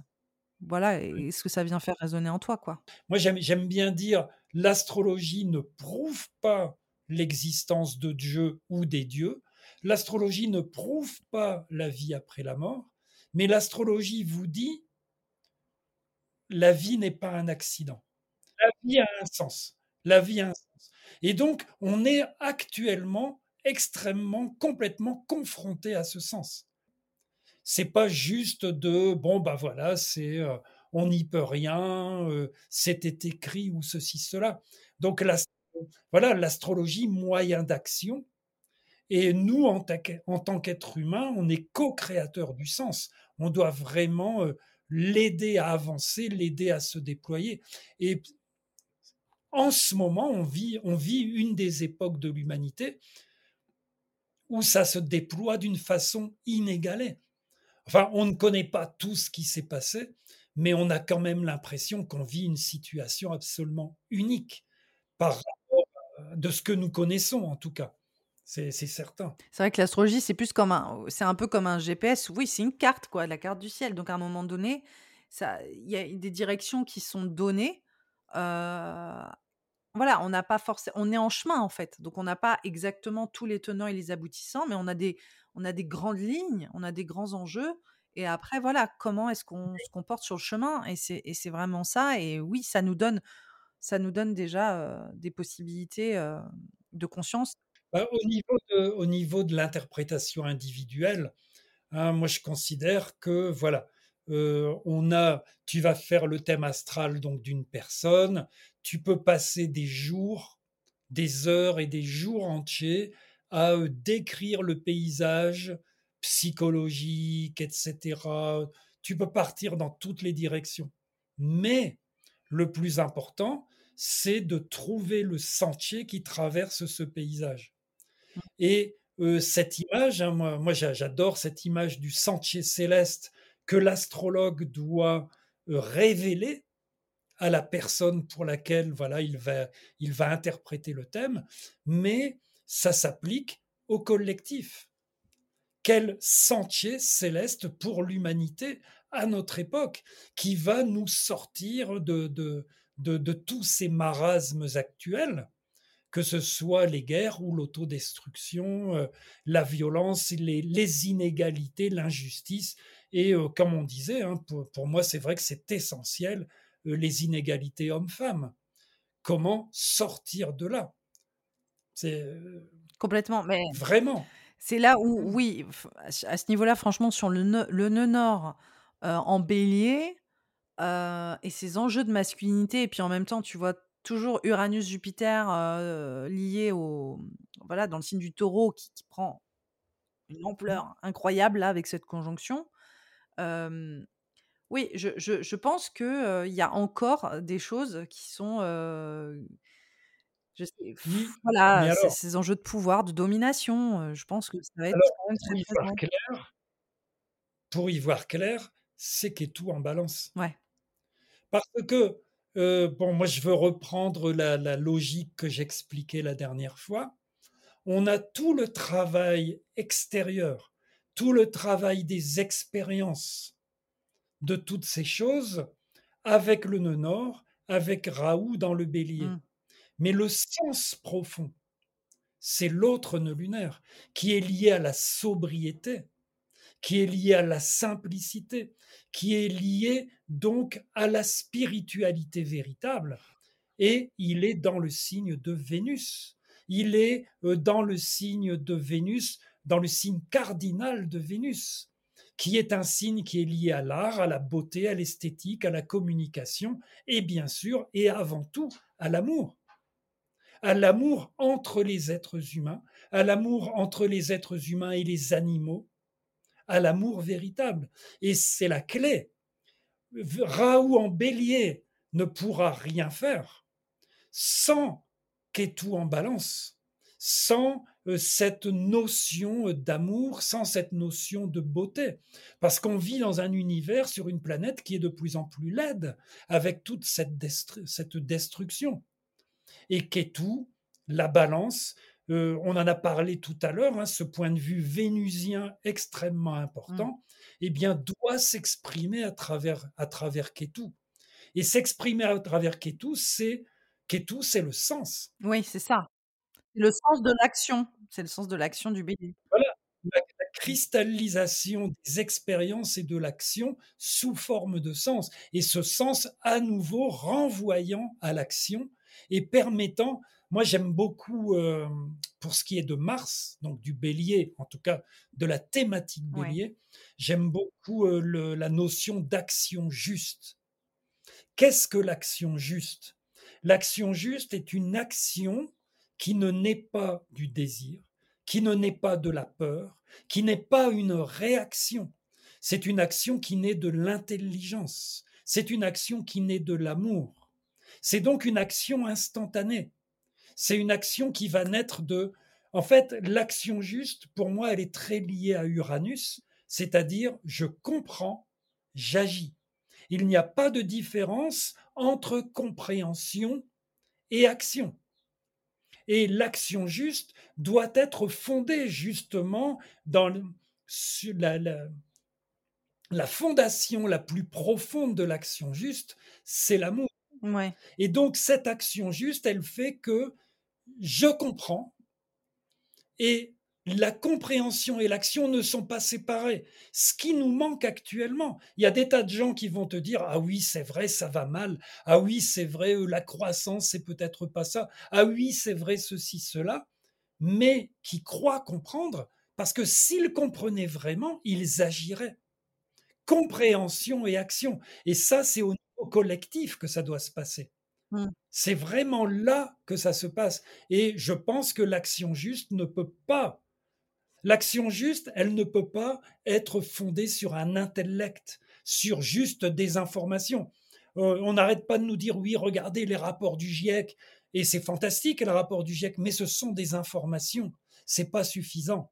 L'action juste doit être fondée sur l'intelligence, mais l'intelligence, elle est à la fois cérébrale et émotionnelle. Et l'intelligence émotionnelle, eh bien, c'est du domaine de Vénus. Et donc, c'est du domaine de Ketu en balance. Donc, c'est par là que ça doit passer. Et c'est comme ça que Raoult pourra faire son travail, et entre autres son travail de guérison avec Chiron euh, en 2024. Enfin, tout, tout ça, c'est bien lié, il me semble, c'est assez clair. Ouais, donc c'est vrai qu'il y a, il y a quelque chose, c'est vrai en plus l'archétype du bélier en plus, en plus revient beaucoup dans le, côté le sentier du juste, enfin encore une fois ce guide, le, celui qui mène, etc. Et il y a vraiment cette notion de justesse. Bon, de toute façon, dans les, comment dire, les archétypes de feu, il y a toujours aussi l'authenticité, quoi, qui, qui, qui, revient quand même fort. La, la noblesse intérieure. Il y a, ouais, il y, a, cette dynamique un peu régalienne là, tu vois, autour de. C'est la dynamique de la justice et des combats justes qui quand même reviennent très très fort. Et de toute façon, quand on voit l'axe du bélier et de la balance très activé, on est toujours aussi sur des enjeux légaux, sur des enjeux de débat ou d'accord, où il faut trouver un point justement commun pour avancer, pour passer à l'action. Enfin, il y a vraiment toujours cette notion de litige, mais aussi de résolution. Et avec l'axe quand même du bélier et de la balance, et qu'on voit aussi énormément apparaître dans le thème de personnes hein, qui, qui sont dans ce type de, bah, dans, ces métiers-là, en fait, hein, qui gèrent, qui sont médiateurs, qui, qui gèrent des conflits ou des enjeux légaux ou de la justice, etc. Un peu comme aussi le Sagittaire et le Gémeaux, il y a des thématiques qui peuvent apparaître comme ça, et le Bélier et la Balance, c'est quand même très, très présent. Et donc, je pense que potentiellement, tu vois, toutes les thématiques liées au taureau, et puis la, conjonction qui, va s'opérer au début de l'année 2024 il y a une thématique où tu te dis, est-ce que, voilà, il y a des combats, effectivement, comme on disait, mais est-ce qu'il n'y a pas un enjeu légal aussi qui va rentrer en ligne de compte et une notion de justice au sens très, très littéral du terme autour des lois, tu vois, et autour d'un débat national et collectif, légal, sur les intérêts et les. Alors, c'est pour ça, les enjeux financiers, la régulation financière au niveau de l'État. là, il y, a un livre que j'ai vu là d'un juge, purée. Moi, j'ai le cerveau en gruyère, mais qui vient de sortir où il parle de l'évasion fiscale et que ça se fait en, tu vois, en milliards de et que c'est complètement indécent et qu'en fait, si on était juste en, train de, gérer cette évasion fiscale on pourrait, tu vois, sauver la planète en fait, hein, tout simplement. Donc, je pense qu'il y a tous ces enjeux qui ont été mis en avant. De toute façon, aussi avec, on a beaucoup parlé de l'environnement et des femmes, mais aussi autour des finances, de l'argent et des mmh. ressources. donc, on voit autant les ressources effectivement environnementales, matérielles, matérielles type argent en fait. Hein. De toute façon, l'argent et l'environnement sont corrélés parce que, je veux dire, l'environnement est détruit parce qu'on en fait de l'argent. Donc, il y a cette corrélation. Donc je me demande s'il n'y a pas voilà, des enjeux légaux ou une législation ou des combats justement pour passer d'un point de vue légal tout ce qui est de l'ordre environnemental, de l'ordre financier et aussi sur la question des femmes et de vraiment aller sur un combat. c'est déjà là. Hein, c'est ça, oui. Et puis c'est ça qui était intéressant avec tout ce passage de Raoult sur Jupiter et sur, sur Uranus. Parce que bon, Uranus va lancer les idées de révolution. C'est ça. Mais ensuite, on a besoin des deux astres liés à la vie sociétale, Jupiter et Saturne, pour acter cela. Et euh, Jupiter est très lié à la justice. Oui. Tu vois? Donc, euh, Jupiter-Uranus, dans, le cadre de, voilà, de tout ce qu'on a vu, euh, Raoult, Ketou, Bélier, Balance et tout, il y a tout un passage, évidemment, qui se fait pendant la conjonction Jupiter-Uranus. Et c'est la conjonction Jupiter-Uranus, c'est une des opportunités pour acter euh, au niveau législatif, effectivement, eh bien, toutes ces idées révolutionnaires et toutes ces possibilités donc de guérison de la planète. Il y a même, normalement, on doit même avoir un passage où Saturne, à partir des poissons, va, être, euh, va, va aller au sextile d'Uranus, etc. Et euh, parce que Saturne joue aussi un rôle très important ah oui. quoi. Donc, oui. donc Sur les enjeux collectifs aussi, quoi. Oui. Mais spécifiquement dans les formes même, hein, dans les formes juridiques et ainsi de suite. Il y, avait aussi, oui, parce que Saturne aussi, c'est très lié à, ce côté étatique, les grandes structures, etc. Donc, on voit vraiment cette emphase apparaître, mais on voit aussi comment la dérive saturnienne dans le signe du poisson, il y a aussi tout cet essoufflement de dire, en fait, là, on arrive à la fin d'un. Enfin, pour moi, c'est le signe des poissons, tu vois, mais d'un système. Et on est en train de, voir peut-être les, les, ingérences aussi très fortes, je trouve, dans le signe des poissons, autant que cette notion de guérison de Chiron qui apparaît aussi dans Saturne, dans le signe des poissons. De dire là, il, voilà, il y a des choses à, adresser sur de, voilà, ces problématiques. il y avait autre chose, et c'est intéressant parce que vu que tu as vu la conjonction exacte du nœud nord avec Chiron, Chiron. Tu sais que mon domaine un peu d'obsession, c'est les, les, décans. Et en fait, là, il y a un truc très intéressant, c'est que déjà, j'en avais déjà parlé sur les réseaux, mais c'est qu'il y a Uranus qui vient de rentrer dans le dernier décan du taureau, qui est un décan que j'aime beaucoup, qui est un décan saturnien, qui parle tu sais, c'est le procès. En fait, les décans, c'est les trois. voilà, c'est le processus du taureau. Donc, tu as au début, enfin, c'est le côté. Le premier décan, c'est le cultivateur. Donc, c'est quand tu sèmes.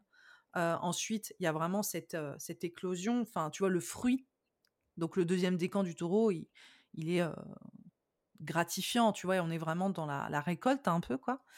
Et le, dernier décan, il y a cette notion justement de, dépouillement hein, saturnien, évidemment, mais c'est un décan qui, qui parle beaucoup de, de, de d'abus justement autour des ressources, de dynamique saturnienne. Et on voit dans les sources anciennes vraiment l'archétype du vampire apparaître dans la dynamique, dans le dernier décan du taureau. Et donc, on voit aussi beaucoup la thématique de corruption autour des ressources dans ce dernier décan.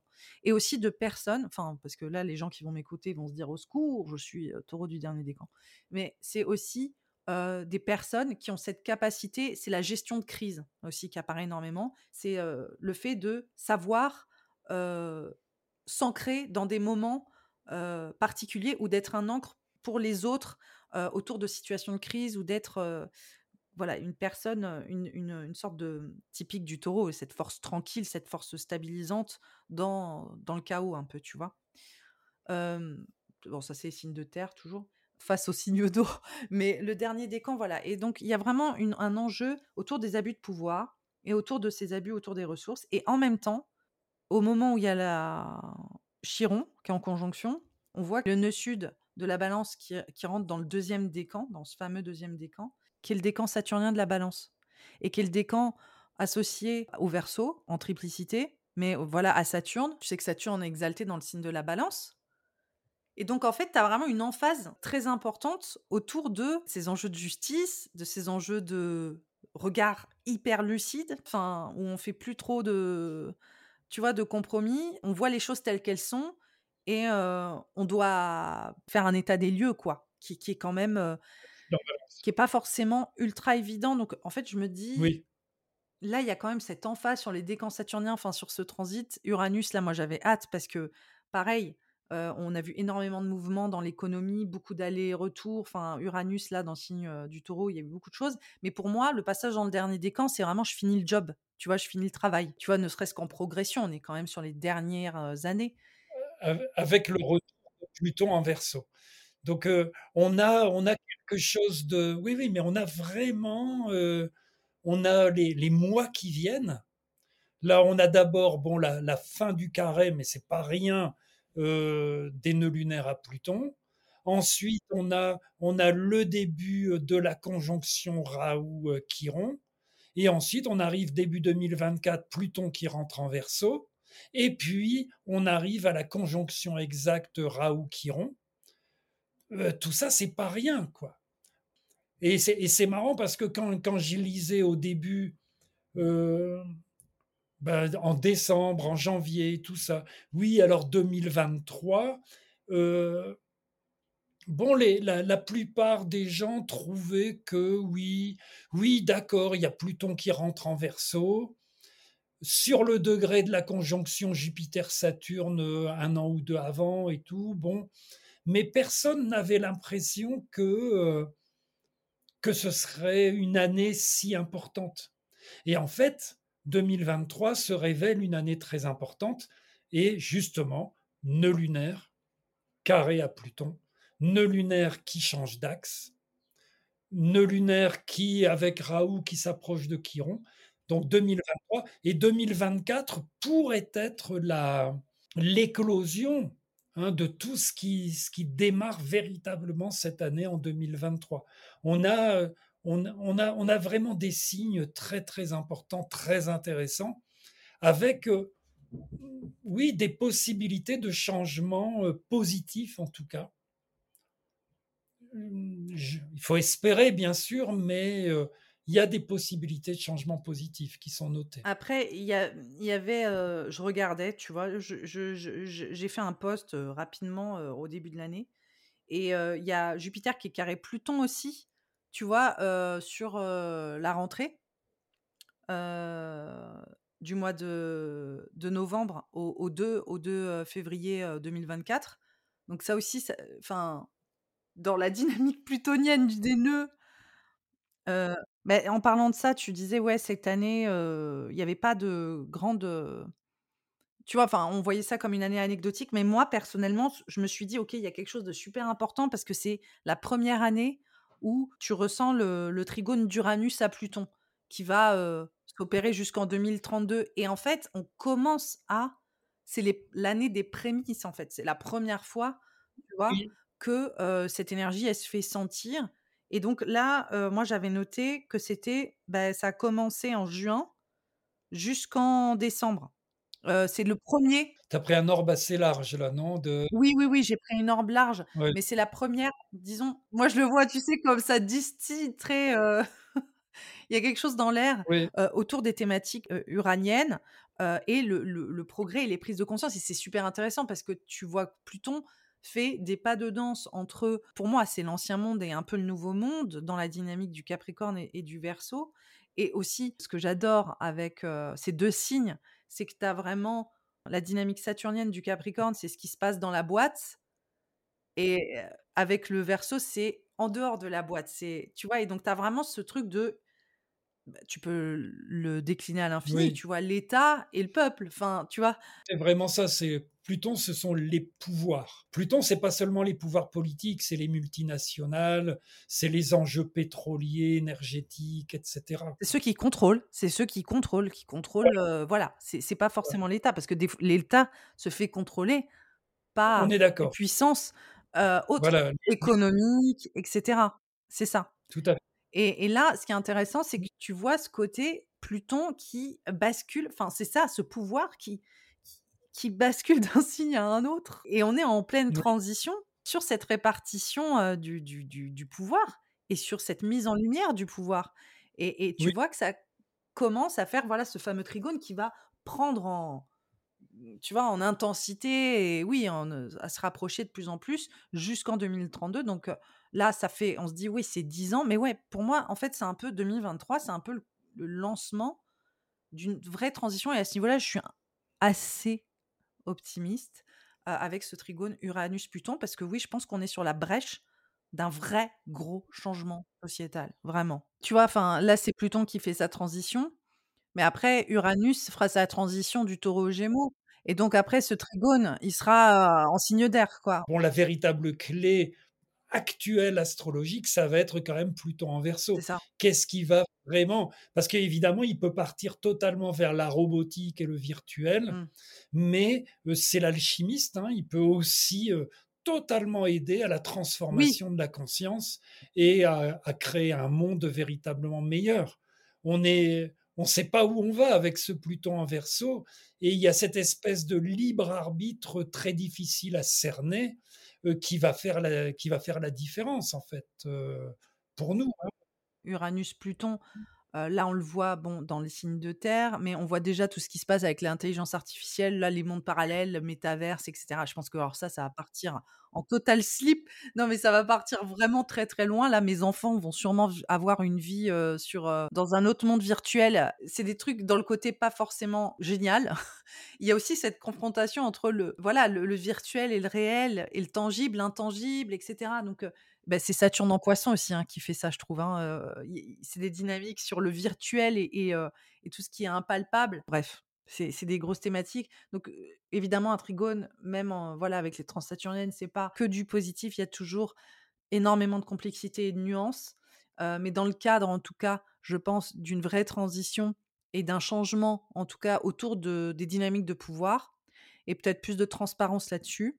Oui, sans parler du fait qu'en France, on on va vivre notre retour de Pluton aussi et on le vit déjà, ça commence, enfin, voilà, parce qu'il y a des petits allers-retours. Donc, aussi en France, ce rapport au voilà, au pouvoir, avec, ce qui s'est passé, en en 1789 parce que c'est ça le retour de Pluton, c'est le moment où notre république a été déclarée, Pluton était en Verseau, Pluton revient dans le signe du Verseau, donc il y a une boucle qui est bouclée et puis il y a un rapport aussi on est toujours dans un rapport quand même très classiste. En France, on a toujours enfin, même si on est les pays des droits de l'homme, heu, de l'humain, heu, on est toujours quand même, heu, ancrés dans nos racines et je pense qu'il y a quelque chose autour de, voilà, ce rapport de pouvoir et cette société. Donc il y a des choses aussi qui vont être, réévaluées et puis on l'a vu avec, le retour de Pluton des États-Unis, qui sont encore dans leur retour de Pluton, qui sont en train de le finir et toutes ces problématiques, tu vois, qui ont émergé. C'était un peu le lavage de linge sale, quand même en public là, pour les États-Unis sur leur dynamique, bah, aussi sur les abus de pouvoir, et les résidus de l'esclavagisme, quoi, tu vois? Enfin et de comment ça vient encore, impacter la société américaine et justement des les citoyens classifiés en 2de catégorie, tu vois? Pour les noirs américains, qui ont toujours pas de place, enfin, qui ont toujours pas de droit à la hauteur, tu vois, de de leur place, en fait. Donc voilà, il y a des dynamiques, on on sait pas non plus comment le sens que ça va prendre en France, mais tu vois quand même cette identité-là, très Pluton Verseau qui est déjà là, enfin, on le ressent très fort et je pense qu'elle va elle va émerger, puissamment là sur, sur les années à venir aussi. Donc on est parti en fait, on a fait tous les transits de, heu, de des années à venir, en fait. C'était, heu, le nord en Bélier, mais en fait, on est par Oui, mais c'est normal parce qu'on peut pas, heu, on peut pas juste moi moi je trouve, souvent il y a des gens qui proposent des astrologues et tout, qui proposent, des webinaires ou des séminaires. Bon, alors on va parler, uniquement alors Raoult en Bélier, non, ça n'existe pas. C'est toute la complexité et la beauté de l'astrologie. C'est qu'on ne peut pas parler de Raoult en Bélier sans envisager tout le reste. C'est comme ça. C'est l'astrologie. C'est pour ça que l'astrologie, c'est, c'est difficile et c'est Ouais. complexe. Et c'est pas quelque chose de simpliste. C'est vraiment donc c'est normal que nous, heu, que nous ayons fait le tour comme, heu, comme on vient de le faire Oh! et en et encore Oui, on je on dira plein de choses. on pourrait on on pourrait continuer Non encore mais longtemps. oui, oui, oui, complètement, mais c'est très, très beau, je trouve, heu, Chiron, hem, Chiron et je je trouve que ça présage, de de belles choses. Je trouve qu'il y a beaucoup de reconnaissance. En fait, ça, c'est la bah, l'archétype plus mythologique, mais tu sais, vu que c'est cette espèce d'enfant illégitime entre, une nymphe donc c'est marrant, il y a encore cette notion de une créature de la tu sais, de la terre, enfin de de tout ce qui est organique avec Zeus, enfin le, roi des dieux, tu vois? Et cette espèce de créature qui est rejetée autant par, ses 2 géniteurs, quoi et et et comment est-ce que lui, il va, réussir à trouver sa place en aidant aussi d'autres, mi-dieux, enfants, tu vois? Hercule et cetera et en aidant en aidant aussi des héros et c'est intéressant parce que tu as ce nœud nord en bélier, tu vois? Qui est le principe même héroïque. Tu as, Chiron là, qui est là-dedans et qui vient aussi, Mmh. enfin pour moi, il vient redéfinir tellement, bah, tous ces enjeux de masculinité, du masculin et de cet héroïsme et et aussi de peut-être injecter de la vulnérabilité. Est-ce ça le véritable héroïsme aussi? C'est de vraiment nous montrer dans nos aspérités, dans tout ce qui, tu vois, fait de nous des des humains, dans nos entre guillemets «faiblesses». Pour moi, c'est vraiment ces enjeux de Chiron, de cette transparence. Il y a il y a il y a quelque chose qui est qui est que je trouve très intéressant, c'est que, Mmh. bon, dans la mythologie hindoue, les nœuds lunaires sont liés à l'immortalité, à la quête du nectar d'immortalité et Chiron, bizarrement, renonce à son immortalité. Mais tu viens de parler Oui, d'Hercule. c'est Hercule, lui, eh mortalité. bien, Ouais, c'est ça qui est dingue. c'est il devient immortel et il est acc il devient Dieu. Il veut devenir Non seulement non seulement il accède à l'immortalité, mais il devient Ouais. un dieu et en fin de compte, il y a des liens évidemment avec Chiron. Donc Hercule, dans ce sens, heu, fait le lien entre la mythologie, enfin vraiment au niveau si heu, signification, parce que euh, les, les nœuds lunaires sont censés, surtout Ketu, le nœud lunaire sud, transformer l'être humain en Dieu. Chose que réussit Hercule. Il est accepté à la table des dieux, il se, Ouais. il se marie avec la jeunesse, donc l'immortalité totale, la Bah, jeunesse oui, éternelle, etc. Mais en fin de compte, dans un rapport très complexe avec Chiron, qui lui renonce à l'immortalité. C'est très étrange, c'est très, euh, c'est très bizarre ce rapport entre les deux. Ouais, puis en plus, c'est des entre guillemets «demi», heu, demi-frères et il y a une sorte de passation, de renoncement et c'est ça aussi alors, heu, Chiron aussi, c'est ça, hein, c'est le sacrifice. Souvent, c'est Oui, très fort, c'est très puissant, cette notion de sacrifice dans le thème des personnes, de l'invisibilisation, le sacrifice et le fait de savoir se, pas se reculer, mais tu sais, se voilà. Et le renoncement, chez les hindous, le, c'est Ketu, c'est le nœud lunaire sud. C'est-à-dire, oui, je renonce aux, aux cadeaux euh, qui sortent de l'océan pendant le barattage de la mer de lait. Je renonce, euh, voilà, euh, aux joyaux et à toutes ces choses pour accéder à l'immortalité. C'est d'ailleurs c'est, une des fondations de, la philosophie hindoue, hein, les, tapas, les tapasyas, les austérités qui vont mener à l'immortalité et ainsi de suite. Donc on, retrouve bien dans, dans Chiron tout ce lien, parce que là, à nouveau, on va avoir la conjonction de Chiron avec le nœud lunaire nord, qui est le nœud lunaire matérialiste. Il s'agit donc de nous guérir de notre matérialisme. J'ai hâte de voir, voilà. Vraiment, pour moi, ce nœud nord, en en bélier et puis ce fameux nœud sud en balance, c'est vraiment tous ces enjeux de, oui, de l'action juste, de la justice et d'acter, heu, toutes les prises de conscience qu'on a eues là avec, heu, le passage des nœuds, heu, en, taureau et en scorpion et je sais pas pourquoi, mais j'ai l'impression que ce passage des nœuds en taureau-scorpion était beaucoup plus puissant. Enfin, je l'ai trouvé je l'ai trouvé, très intense quoi, là, alors que tu vois le le passage des nœuds en en Gémeaux-Sagittaire, pourtant, il était voilà sur, sur mon maître d'ascendant, etc. Mais j'ai trouvé que collectivement, il s'est passé des choses et je pense que c'était plus au niveau des croyances et au niveau il y avait des enjeux, évidemment, il y a toujours des enjeux politiques, mais je sais pas, là, au niveau environnemental, il y a tellement eu un bon, tu vois? Je pense que c'est parce qu'il y a cette fameuse trans-saturnienne aussi qui est dans les parages. Donc, ça vient révéler des thématiques qui sont déjà bien présentes et ça les met vraiment, ça les porte au nu. Mais là, je l'ai trouvé tellement puissant et, en fait, ça continue. Et c'est pour ça, j'ai regardé, je crois que la conjonction avec Iris, elle est en, en octobre-novembre, en novembre, mais on va dire que là, on, va déjà être dedans. Il y a les éclipses qui sont dans deux signes vénusiens. Ça, j'adore, tu vois, parce que tu as la rétrograde de Vénus en Lion, je vais y arriver. Vénus sort le 9 octobre et on enchaîne sur deux éclipses en signe vénusien. Genre, tu vois, il y a tellement une continuité. Ça, j'adore ça avec l'astrologie parce que tu te dis, c'est, c'est magnifique, tu sais.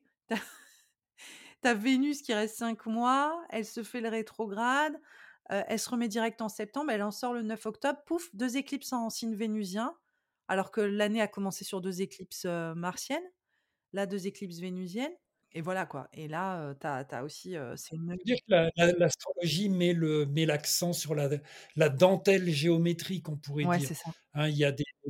Comme, comme Vénus, là, bon, j'ai pas mal suivi récemment il y a plusieurs conférences dessus sur, sur le Venus Star Point. Tu oui, sais ouais, ouais, ouais. Donc, voilà. Vénus qui rétrograde, Vénus qui recroise le Soleil, euh, le dessin du pentacle que fait Vénus sur l'espace de sept ans, etc. C'est absolument incroyable. C'est absolument incroyable. C'est extraordinaire. C'est toujours très beau. Et, et c'est vrai que, voilà, et c'est vrai, mais alors c'est encore une autre porte, c'est encore un autre chemin d'accès, mais qui, à mon sens, est très important. Peut-être celui-ci particulièrement, là, cette rétrogradation actuelle, puisque Ketu est rentré en balance. C'est pour ça qu'on est obligé de parler de ben tout, oui. qu'on ne peut pas dire juste, euh, bah, voilà. Oui, oui, et tu vois la dynamique vénusienne euh, au moment où Chiron a été découvert, et tu vois que là, c'est omniprésent, et tu vois cette thématique vénusienne, du taureau, de la balance. Enfin, c'est incroyable, quoi. Et l'éclipse, enfin, ça te montre bien, ça te montre bien que là, il y a un enjeu. Et oui, autour de toutes ces thématiques vénusiennes, la femme, l'environnement et les finances, parce que je pense qu'il y a aussi un enjeu sur les ressources, voilà. Voilà, comme on disait, environnemental, mais aussi matériel, sur ce que l'homme fait des ressources, tout simplement tout, le problème de l'énergie, c'est ça, ça hein, c'est ça. Et de l'échange, et mmh. aussi, tu vois, de ce truc de passation autour des ressources, de qu'est-ce qu'ils qu'est-ce qu'ils prennent de ça, qu'est-ce que nous on prend de ça, et quelle est cette répartition des ressources. Et c'est tout aussi l'enjeu majeur de la crise climatique. C'est euh, pourquoi est-ce qu'on a une poignée d'individus qui viennent euh, nous essorer complètement et, euh, et mettre une autre partie, même qui mettent à mort par leur choix certains pays, certaines populations, et qui continuent de, le faire. Quoi. Enfin, c'est un niveau d'indécence, enfin, c'est incroyable. Donc je pense que oui, il y a, beaucoup de prise de conscience sur le sujet. Cette Vénus euh, rétrograde, ça ne loupe pas. On voit encore euh, ces thématiques apparaître. Là, on a bah, cette conjonction Iris avec le nœud nord, et en même temps, on a les éclipses en même temps. Ça continue avec, avec Chiron aussi, qui est déjà actif. Hein. L'orbe est large, mais c'est exact. Donc, on, voit que... Donc, ouais, cette rentrée, elle promet d'être intéressante. On va voir. Et comme tu dis, ce début de, l'entrée des nœuds, il commence fort, en fait. Parce qu'après, limite, c'est comme si la, la, scène était posée d'emblée, en fait, avec le carré à Pluton et la conjonction à Chiron, en l'espace de six mois, quoi. 7-8 mois. Donc, en fait, tout, tous les enjeux majeurs du mmh. passage des nœuds se, se met en place maintenant. Si on doit résumer un peu, en fait. Oui, oui, là, euh, bah, moi, je, je pense c'est pour ça que je m'intéressais au fait que Raoult euh, commence à, commence à vraiment contacter avec 6 degrés d'orbe. Euh, Raoult, euh, Raoult Chiron, c'est dans un mois. Quoi. Ouais. ouais, voilà. Et comme et on va voir ce passage où on est en même temps toujours dans le carré nœud lunaire Pluton. Donc on est vraiment, euh, voilà, on, est, déjà dedans et puis ça va s'accélérer à partir de septembre, quoi. Ça c'est clair. On voit que ça, ça monte et oui, et encore une fois, on, peut imaginer que même si euh, Chiron est en conjonction au nœud nord en février, on peut avoir vraiment des bonnes thématiques présentes autour de, de cet archétype en octobre, le 14, le 28 octobre, avec les éclipses en balance et en taureau. Oui, voilà. Et puis, puis je pense au moins jusque, voilà, jusque mai-juin 2024. de toute façon, quoi, c'est c'est vraiment fort. Quoi. Après, il y, a y a, y a forcément d'autres choses à regarder plus tard, avec justement d'autres, possiblement d'autres éclipses et ainsi de suite, quoi, hein, etc. Mais je pense qu'on a vraiment vu l'essentiel, ça c'est sûr. En tout cas, je te remercie pour ta présence, ta disponibilité. Je pense que c'est ultra intéressant. Je pense que ça va ravir les amateurs et les amatrices d'astrologie. Il y a plein de belles choses à réfléchir. Je pense qu'on a eu une séance extrêmement intéressante. On a creusé, on a défriché. Et donc, je te remercie aussi pour cette opportunité. c'est très intéressant de pouvoir parler, diffuser toutes ces recherches hein, que, l'on fait. Et ça, fait vraiment, je pense, avancer l'astrologie dans le bon sens. Donc merci. Bah, c'est le but et on, bah, on se redonne rendez-vous pour papoter autour des, des, enjeux. Mais là, je pense qu'on a vraiment mis le doigt sur ce qui comptait là pour cette rentrée et aussi même sur les enjeux à venir. J'ai hâte de voir justement. Ah, ce que j'adore avec l'astrologie, c'est aussi voir le recul tu sais, et puis réécouter ça, voilà, dans un an et demi, et de se dire, ok, tu vois, qu'est-ce qu'on a balayé, qu'est-ce qu'on a pu décoder, les choses qu'on n'avait pas forcément envisagées, parce que ça, c'est aussi merveilleux de voir ce qui vient s'opérer et qu'on est là, mais c'est incroyable, c'est ça, mais tu vois, à ce moment-là, on n'avait pas été capable de le percevoir, parce que voilà, c'est normal. Et j'ai hâte de faire le point aussi, tu vois. J'adore ces prises de recul sur ces, ces, transits collectif et puis aussi individuel. Donc on va voir. Voilà. Bon, bah, je te dis à très vite et euh, à bientôt. Passe une bonne journée. Au revoir. Voilà, cet épisode est terminé. J'espère qu'il vous a plu. N'hésitez pas à noter le podcast, à partager cet épisode pour les aficionados de l'astrologie qui aiment aller en profondeur. En attendant, je vous remercie énormément pour votre support. Le plus important pour m'aider, c'est de commenter cet épisode, que ce soit sur Spotify ou sur Apple, qui sont deux plateformes qui permettent de commenter le podcast et évidemment de le noter. Sachez que ça peut faire une différence majeure. Je vous dis à très vite et je vous retrouve très rapidement pour plein de nouveaux épisodes. À très vite.